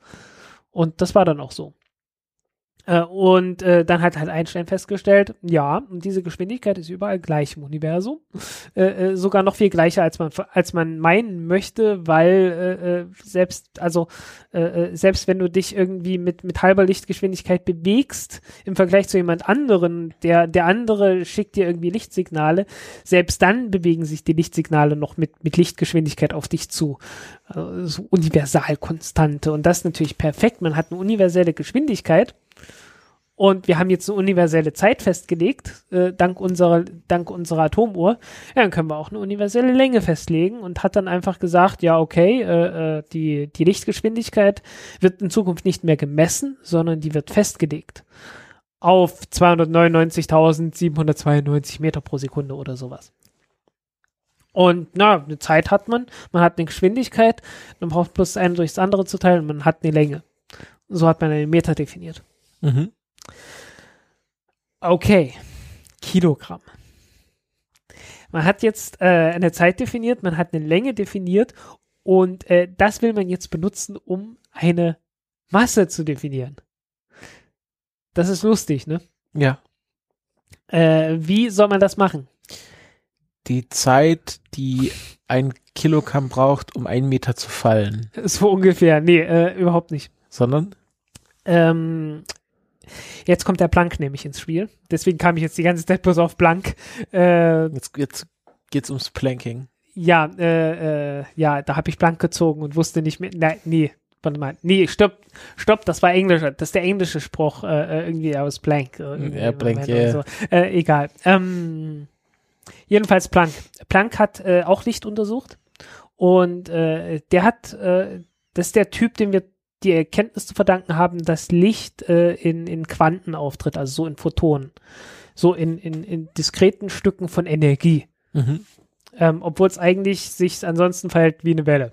Äh, das musste der damals machen, weil es gab irgendwie zwei Möglichkeiten, wie man äh, ausrechnen kann, äh, wie viel Licht ein schwarzer Körper äh, aussendet, wenn du ihn auf, wenn du ihn einfach nur äh, wenn du ihn einfach nur aufheizt. Also wenn du einfach irgendwie so eine, eine äh, ja, nimmst einfach Strom, also wie so eine Glühbirne, ne? Glühbirne, die ist irgendwie 3000 Grad heiß oder so und äh, die glüht halt und du kannst mehr oder weniger ungefähr ausrechnen, äh, wenn die Glühbirne jetzt aus einem perfekt schwarzen Stoff bestehen würde, könntest du dann auf zwei Arten ausrechnen, äh, wie viel Licht die aussendet.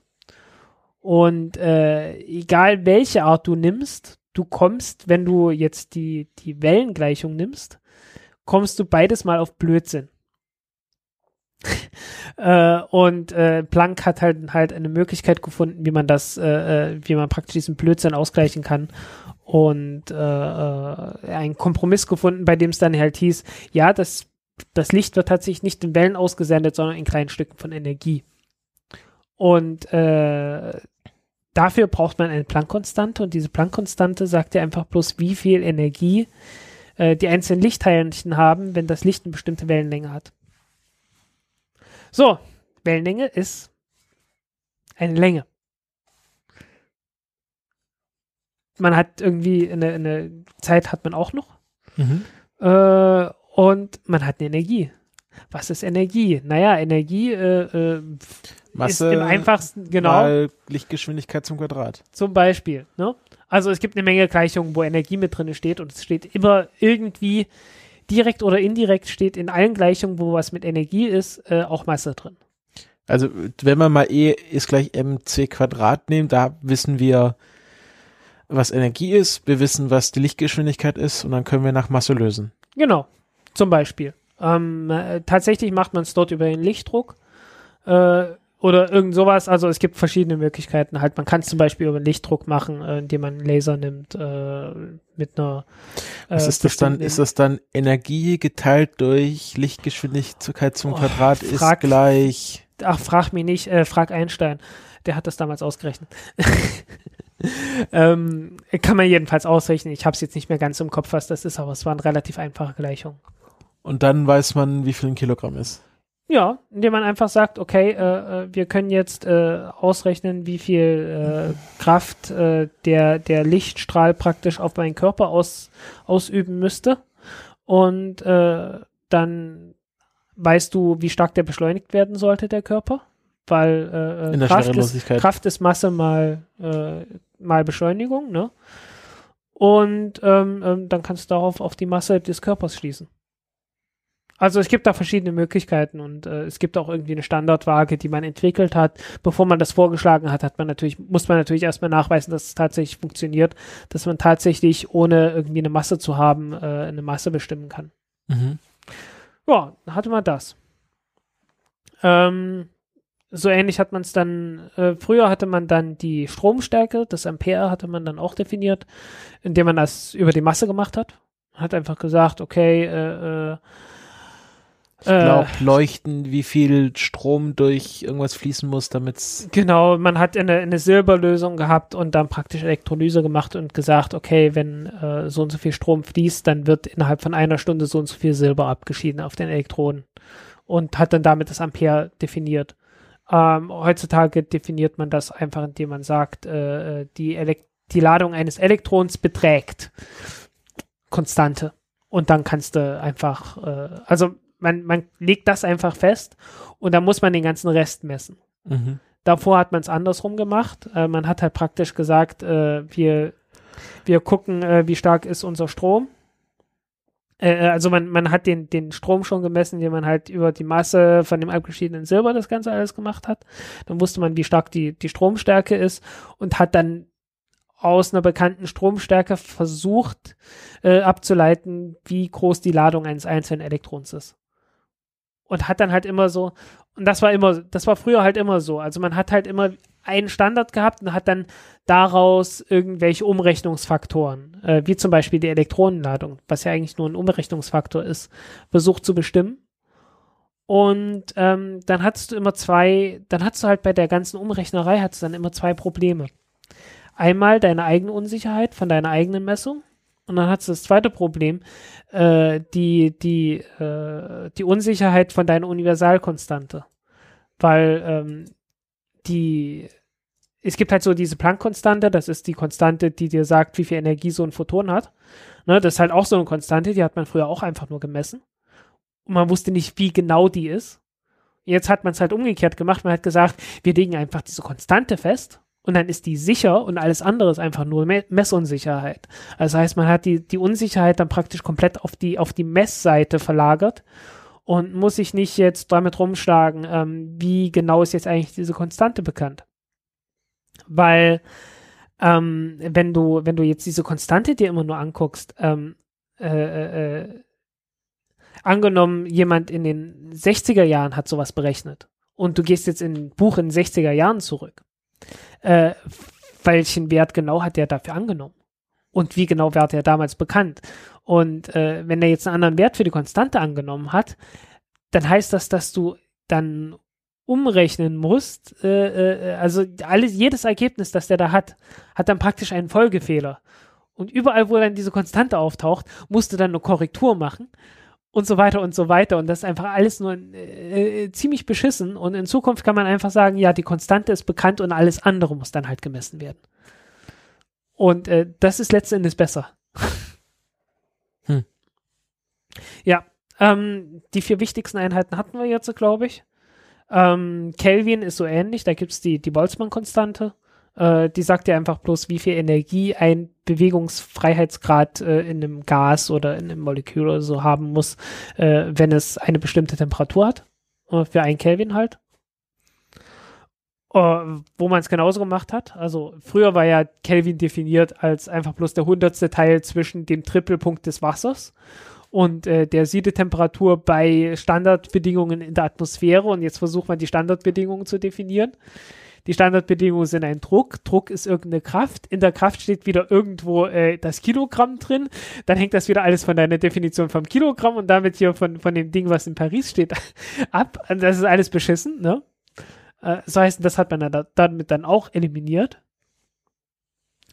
So, bleiben noch zwei übrig. Äh, die Kerze. Äh, einmal die Avogadro-Konstante. Die Avogadro-Konstante ist einfach bloß eine große, große Zahl im Prinzip. Und man hat sich jetzt einfach festgelegt, okay, äh, diese Zahl lautet und fertig. Äh, und zufällig äh, stimmt diese Zahl mit dem überein, von dem wir glauben, dass 12 Gramm äh, Kohlenstoff äh, aus so und so viel Atomen besteht zurzeit ist das unser, unsere beste Einschätzung davon, von dieser Zahl. Und das ist jetzt halt die Avogadro-Konstante. Wenn man irgendwann das mal besser messen kann, äh, dann wird halt gesagt, die Avogadro-Konstante ist trotzdem noch konstant, aber äh, äh, die Zahl der Atome in 12 Gramm Kohlenstoff hat sich jetzt halt geändert. Mhm. So. Und zuletzt noch die Sache mit der Kerze.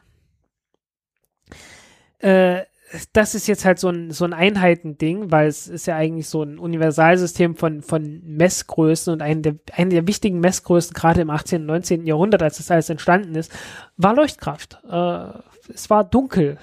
Nicht nur in Deutschland, nicht nur in Nordkorea, sondern es war überall sehr dunkel im Allgemeinen. Äh, insbesondere nachts. Und man hat versucht, irgendwie äh, äh, Licht äh, äh, ins Dunkel zu bringen mit Kerzen und sonst irgendwas. Und das war immer teuer. Äh, es gibt irgendwo so ein Graph, äh, so und so viel kostet eine Stunde Licht zu kosten, äh, gibt es irgendwo so Graphen, ne? Äh, so und so viel kostet es, äh, eine Stunde Licht zu haben. Und das war früher echt teuer und deswegen war das echt wichtig, eine, eine standardisierte Größe zu haben für Leuchtkraft. Ja, und wie legst du das fest? Also in Berlin, wir sind hier in Berlin, es gab eine Berliner Leu Lichteinheit. Die hat man damals definiert als äh, eine Kerze, die mit einer 42,5 oder nee, 44,5 Millimeter hohen äh, äh, Flamme verbrennt. Und zwar, äh, äh, und was verbrennt die? Naja, die verbrennt Spermaceti. Spermat oder Spermaceti. Äh, das ist so ein wachsartiges Ding, das hat man aus dem, äh, im Englischen heißt es immer Sperm Whale, äh, aus dem Pottwal gewonnen. Das war tatsächlich, äh, und jeder, der Moby Dick mal gelesen hat, der weiß das.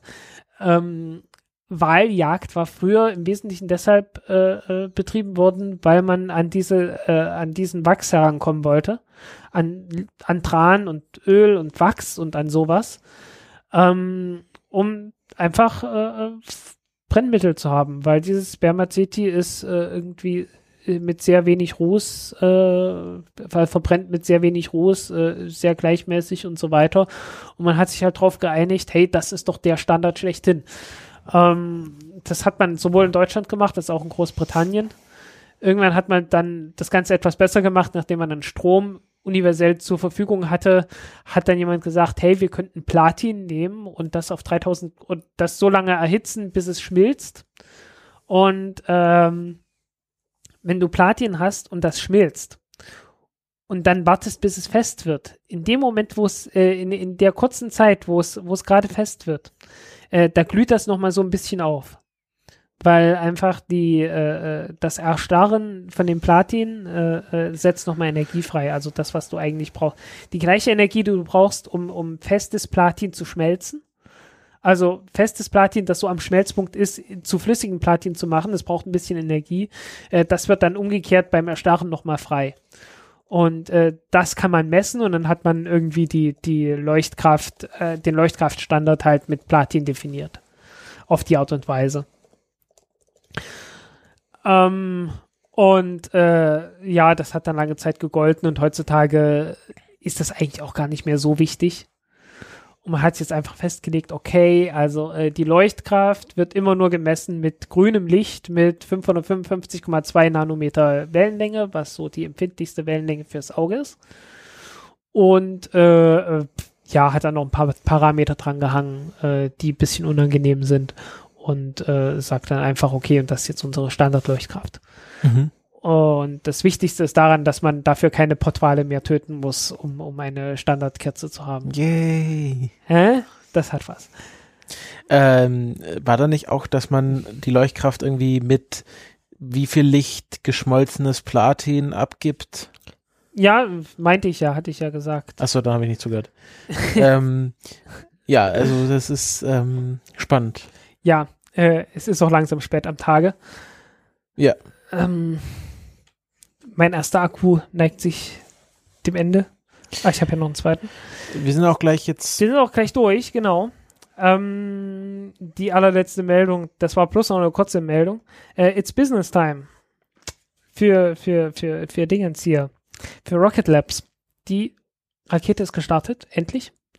Ähm, Im Dezember kommt noch ein zweiter Start äh, mit, mit einem NASA-Satelliten unter anderem. Also, nee, nicht mit einem, mit zwölf oder so. Also es gibt eine ganze Reihe von Satelliten, die die NASA in Auftrag gegeben hat zu starten, ähm, die dann mit einer Electron fliegen werden. Äh, das ist so ein, so ein Ausbildungsprogramm letzten Endes für, für äh, ja, Schüler, Studenten, aber auch für etwas wichtigere. Ähm, unter anderem ist, glaube ich, ein Experiment dabei oder mehrere Satelliten dabei, die äh, äh, ähm, Moment, verwe verwechselt es gerade mit dem nächsten oder mit dem derzeitigen? Ähm, ich glaube, beim nächsten Mal ist auch wieder sowas dabei. Ähm, die nehmen praktisch die Radiosignale von GPS-Satelliten, die ja zeitlich sehr genau sind. So heißt, man kann sehr genau feststellen, aus, von wo die, von wo die ausgesendet wurden und wie lange die unterwegs waren und so weiter. Und ähm, kann, äh, kann dann praktisch gucken, was passiert, wenn diese Signale durch die Erdatmosphäre durchgehen und äh, aus den Veränderungen, die diesen, die diesen Signalen widerfährt, während sie durch die, durch die Erdatmosphäre durchgehen, kann man dann so auf äh, Dichte, Temperatur, Luftfeuchtigkeit und so weiter zurückschließen. Und das wollen die damit messen. Äh, was ich äh, sehr interessant fand. Einfach. Mhm. Ich habe hier jetzt nochmal ähm, diesen Graphen für wie viel Licht kostet. Genau. Ähm, es gibt sogar mehrere Graphen. Das also, ist heutzutage so gut wie nichts. Ja, das ist, das ist zurzeit, ähm, das ist ja ein Pound angegeben, aus, weil es eine, wahrscheinlich eine englische Webseite ist. Ähm, also 2000, wie geht das? 2006 kostete eine Stunde Licht zwei Pfund 67. Hm. So viel? Ach nee, per Million Lumen Hours. Ja. Also das ist schon sehr hell dann. Ja, genau. Also das ist äh genau und das war noch, also das war dann zum Beispiel, ähm, also es fing, es, der Graph fängt an bei 1302. Da, da hat eine, da haben Million Lumen Hours ähm, 40.820 Pfund gekostet. Ja, und heutzutage sind es zwei. Oder ja. so. Ähm, und dann gibt's hier noch so Candlelight, also wie viel ähm, Price of Light by Source. Das ist irgendwie Kerzenlicht schwankt sehr stark, so im, im 14. Jahrhundert. Und irgendwann kommt dann Other Whale Oil Light. Aber hier, das ist auch ganz spannend. Hier, ähm, dieser Graph. Ja. Für Energy for Lighting und Lighting an sich, der recht stabil bleibt. Ja, ähm, die, die Energie, also man ist halt sehr viel effizienter geworden. Ja. Ähm, weil äh, so, eine, so eine Glühbirne, die, die, die ist ja plus eine Heizbirne im Prinzip. Äh, wobei selbst das noch gut war. ähm, aber äh, äh, äh, heutzutage so mit, mit Leuchtstoffröhren und so weiter, äh, das ist schon sehr viel effizienter. Gerade auch LEDs. Das darf man nicht unterscheiden, darf man wirklich nicht unterschätzen. Ähm, ich ich fand es immer merkwürdig, ich fand es trotzdem irgendwie immer merkwürdig, dass man gesagt hat, ja, das sind Energiesparlampen. Und äh, bis heute fällt es mir sehr schwer, Leute zu finden, die sofort sagen könnten, ja, wie viel Geld sparst du ein damit? Es hieß immer bloß, ja, es ist eine Energiesparlampe. Die verbrauchen viel weniger Energie. Überleg dir mal, wie viel Energie du damit äh, äh, einsparen kannst. Dabei hätte man einfach mal sagen können, äh, wie viel Geld sparst du damit ein? Ähm, äh, was schätzt du? So eine alte 100 Watt Birne? Was kostet die dich? Keine Ahnung. Also äh, äh, im Laden hat sie immer so 99 Cent gekostet. So eine 100 Watt Birne. Ja, aber die gibt ja auch sehr viel Hitze ab. Ja. Äh, äh, ja, aber so 100 Watt kann man eigentlich ausrechnen. Ne, die hält 1000 Stunden. 100 Watt. Äh, über 1000 Stunden sind genau 100 Kilowattstunden. Mhm. Ne? Äh, jetzt kannst du, jetzt ist es wirklich ganz leicht, äh, was bezahlt, was bezahlst du für eine, für eine Kilowattstunde? Na, irgendwie so 29 Cent oder so, ne? 27, 29 Cent. Das mal 100, das sind einfach nur Euro, ne? 27, so, so fast 30 Euro. Mhm. Gut, damals war es noch billiger, äh, äh, aber du hast halt trotzdem für so eine, du hast im Laden 99 Cent bezahlt für eine, für eine Glühbirne, äh, aber du hast dann über die Stromrechnung nochmal 20 Euro draufgelegt. Und das ist jetzt bei den Energiesparlampen anders. Bei den Energiesparlampen brauchst du für die 1000 Euro halt nur noch ein Fünftel. Für die 1000 Einfach- Watt. Genau, war auch damals schon so, ne? Und dann, dann hättest du halt anstatt von, anstatt von irgendwie 20 Euro nur 4 Euro bezahlt. Na, heutzutage ist der Unterschied eher anstatt von 30 Euro halt dann äh, 5 oder 6 Euro. Mhm.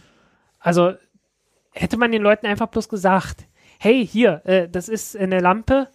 Also bei der Glühbirne bezahlst du irgendwie noch 20 Euro drauf für 1000 Stunden und bei der hier bezahlst du für 1000 Stunden irgendwie nur 4 Euro drauf. Das hätte doch so viel, äh, das hätte doch praktisch jeden Menschen irgendwie überzeugt. Aber man hat es halt nicht gesagt. Es wusste niemand weil man irgendwie meinte, äh, äh, das Einzige, was zählt, ist die Energie, ist das Energiesparen. Also, äh, naja. Also, das ist alles nicht sehr schlau gewesen, was man da gemacht hat. Und dann hat man es irgendwann verboten, anstatt einfach zu sagen, ja, wir erheben eine Steuer und die Steuer entspricht einem Fünftel dessen, was ihr sowieso ausgegeben hättet oder so. dann hätte es jeden irgendwie, es wäre so klar gewesen. Aber es hat halt keiner gemacht, weil äh, äh, niemand weiß so richtig, was der Strom kostet, den man verbraucht. Und Glühbirnen waren tatsächlich äh, lange Zeit eine, eine sehr große, äh, sehr großer Teil einfach vom, vom, vom Strombudget. Also auch von den Stromkosten halt. Ja, aber jetzt, jetzt kommen wir mal zu Zurück Business zur. Raumfahrt, ja. Äh, naja, viel mehr ist da ja eigentlich gar nicht mehr zu sagen, ne? Ist erfolgreich gestartet. Ähm, ähm, die NASA, also es waren mit sieben Satelliten, die diesmal dabei waren. Darunter war auch ein Weltraumsegel übrigens. Ein deutsches Weltraumsegel. Ähm, einfach nur um, um Abbremsen, um Abbremstechniken zu äh, äh, praktisch zu erforschen. Ähm, das ist, glaube ich, ein 3U-Satellit oder ein U. Äh, ein Kilogramm, also äh, einfach bloß ein einfacher CubeSat. Und äh, der soll sowohl ähm, halt für CubeSats sein, also dass du den einfach bloß an einfach bloß, dass das ein Teil von einem ganzen CubeSats ist, der dann halt schneller runterkommt. Oder ähm, an kleinen Satelliten du ähnliche Segel dran montierst. Also so die 50 bis 100 Kilo Klasse oder sowas. Dass man äh, damit solche Satelliten dann etwas schneller aus der, aus der Umlaufbahn rausbekommt. Ähm, sowas ähnliches soll dann auch noch äh, bei der NASA-Mission dabei sein. Da ist dann allerdings ein sehr merkwürdiges Satellit, äh, äh ein sehr merkwürdiges Segel. Das ist dann 200, 260 Meter lang und 7,7 Zentimeter breit. Also ein Faden, ein Tau. Ja, also so ein Flatterband, so ungefähr. Ja, ich glaube, so muss man sich's vorstellen. So das Flatterband von der Polizei oder so.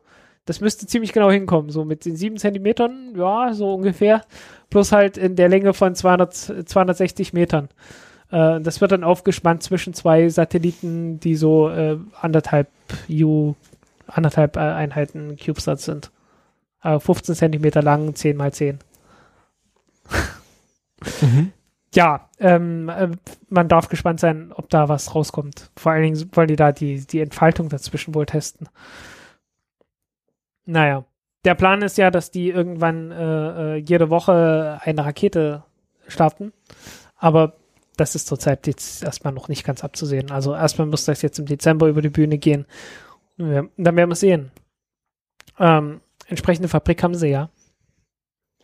Ähm, zumindest um, um schnell genug die Raketen zu bauen. Die haben da ganz schön, ähm, haben wir schon letzte Woche, dass die von äh, Triebwerk fertig bis integriert und getestet eine Woche haben. Ja. Also man darf gespannt sein. Also das, das kann schon was werden, aber die müssen es halt erstmal demonstrieren. No. So, ja. Und ich glaube, damit sind wir durch, ne? Ja, machen wir noch äh, Raketenversage. Können wir noch machen. Spaceflight Now, Launch Schedule. Da haben wir für, Für bis wann machen wir es? ähm, machen wir mal so einen Monat. Nächste Folge wahrscheinlich dann so Mitte Dezember. Mitte Dezember, also nach dem 6. Warte mal, äh, ich habe den um den 12. rum, hab ich, um 12. habe ich noch 11., 13., 13., 14. oder so. hm? Wieso, was ist da? Achso, wegen der, was wir jetzt sagen, okay. Ja, nee, also jetzt jetzt einfach so, Ja. so der Größenordnung, ja. Also wir haben auf jeden Fall am 29. November eine PSLV, da haben wir das letzte Mal schon drüber gesprochen, mit HISIS. Äh, ach so, Moment. Äh, die, die GSLV, die ist gestartet und zwar erfolgreich. Ja. Äh, die GSLV Mark III äh, von, von Indien, äh, die ist letztes Mal noch erfolgreich gestartet vor äh, letzter Woche oder so. Ich habe in ich habe in letzter Zeit irgendwie so viel zu tun gehabt. Äh, ich habe da ein bisschen das Zeitgefühl gerade etwas verloren. Ähm, einfach ein oder zwei Wochen ist die gestartet und zwar erfolgreich, hat einen Satelliten hochgebracht und äh, ich glaube, die nächste Nutzlast wird dann sein äh, Chandrayaan 2. Die zweite Mondmission, Mondlander von Indien. Äh, das wird mit Sicherheit sehr spannend werden, wenn das dann kommt. So, äh, aber jetzt, 29. November. Du fängst an?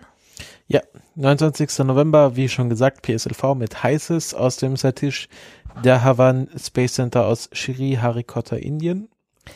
Ja, dann äh, eine Delta 4 Heavy äh, aus Vandenberg Air Force Base. Ähm, auch am 29. Äh, genau, es wird nicht gesagt, ist wieder irgendein Spionagesatellit für die USA.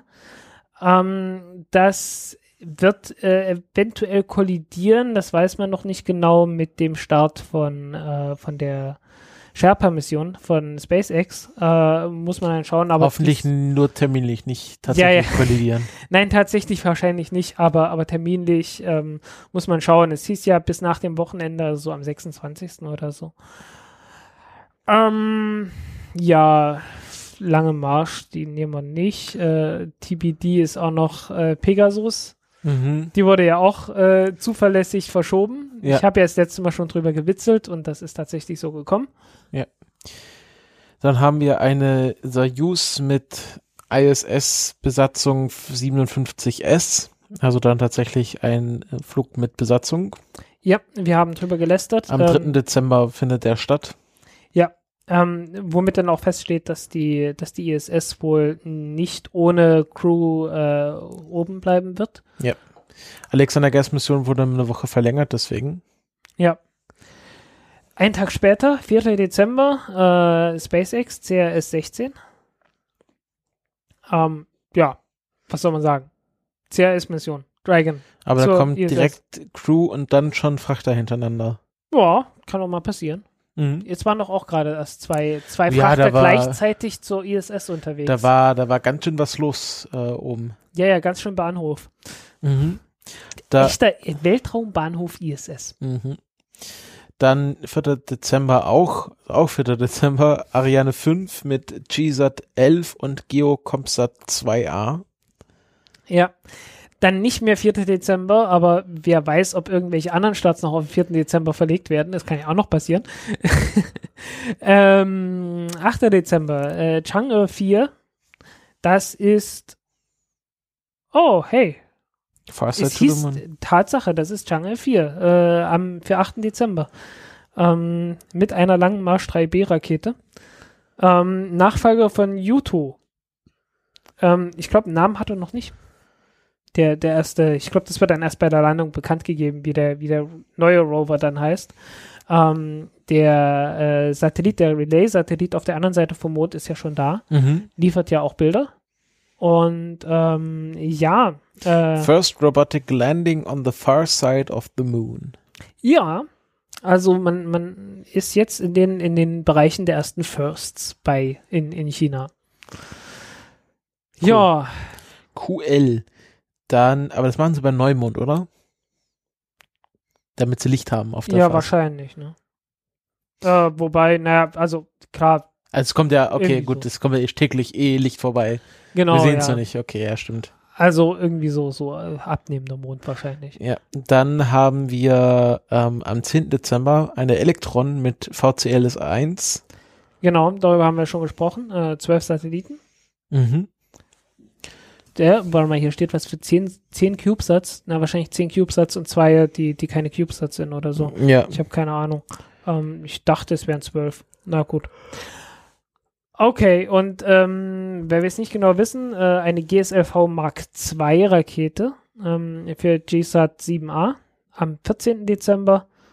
Ähm, das müsste dann der Donnerstag sein. Mhm. Ja, und dann am 15. Dezember ist noch eine Falcon 9 mit GPS 301. Ja. Na okay, da sollten wir dann schon die nächste Sendung aufnehmen. Genau. Okay, Ganz schön viel noch bis zum Ende des Jahres. ganz schön viel noch, ja. Also dahinter einige Starts. Ja, ja, Tatsache. Also auch noch, auch noch nach Weihnachten. Also das wird, das wird ganz schön voll. Aber ist halt immer so. Okay. Wir sehen uns im Dezember. Und äh, wir bedanken uns auch fürs Zuhören und für alle Spenden und ähm, ja, hören uns das nächste Mal wieder. Tschüss. Ciao.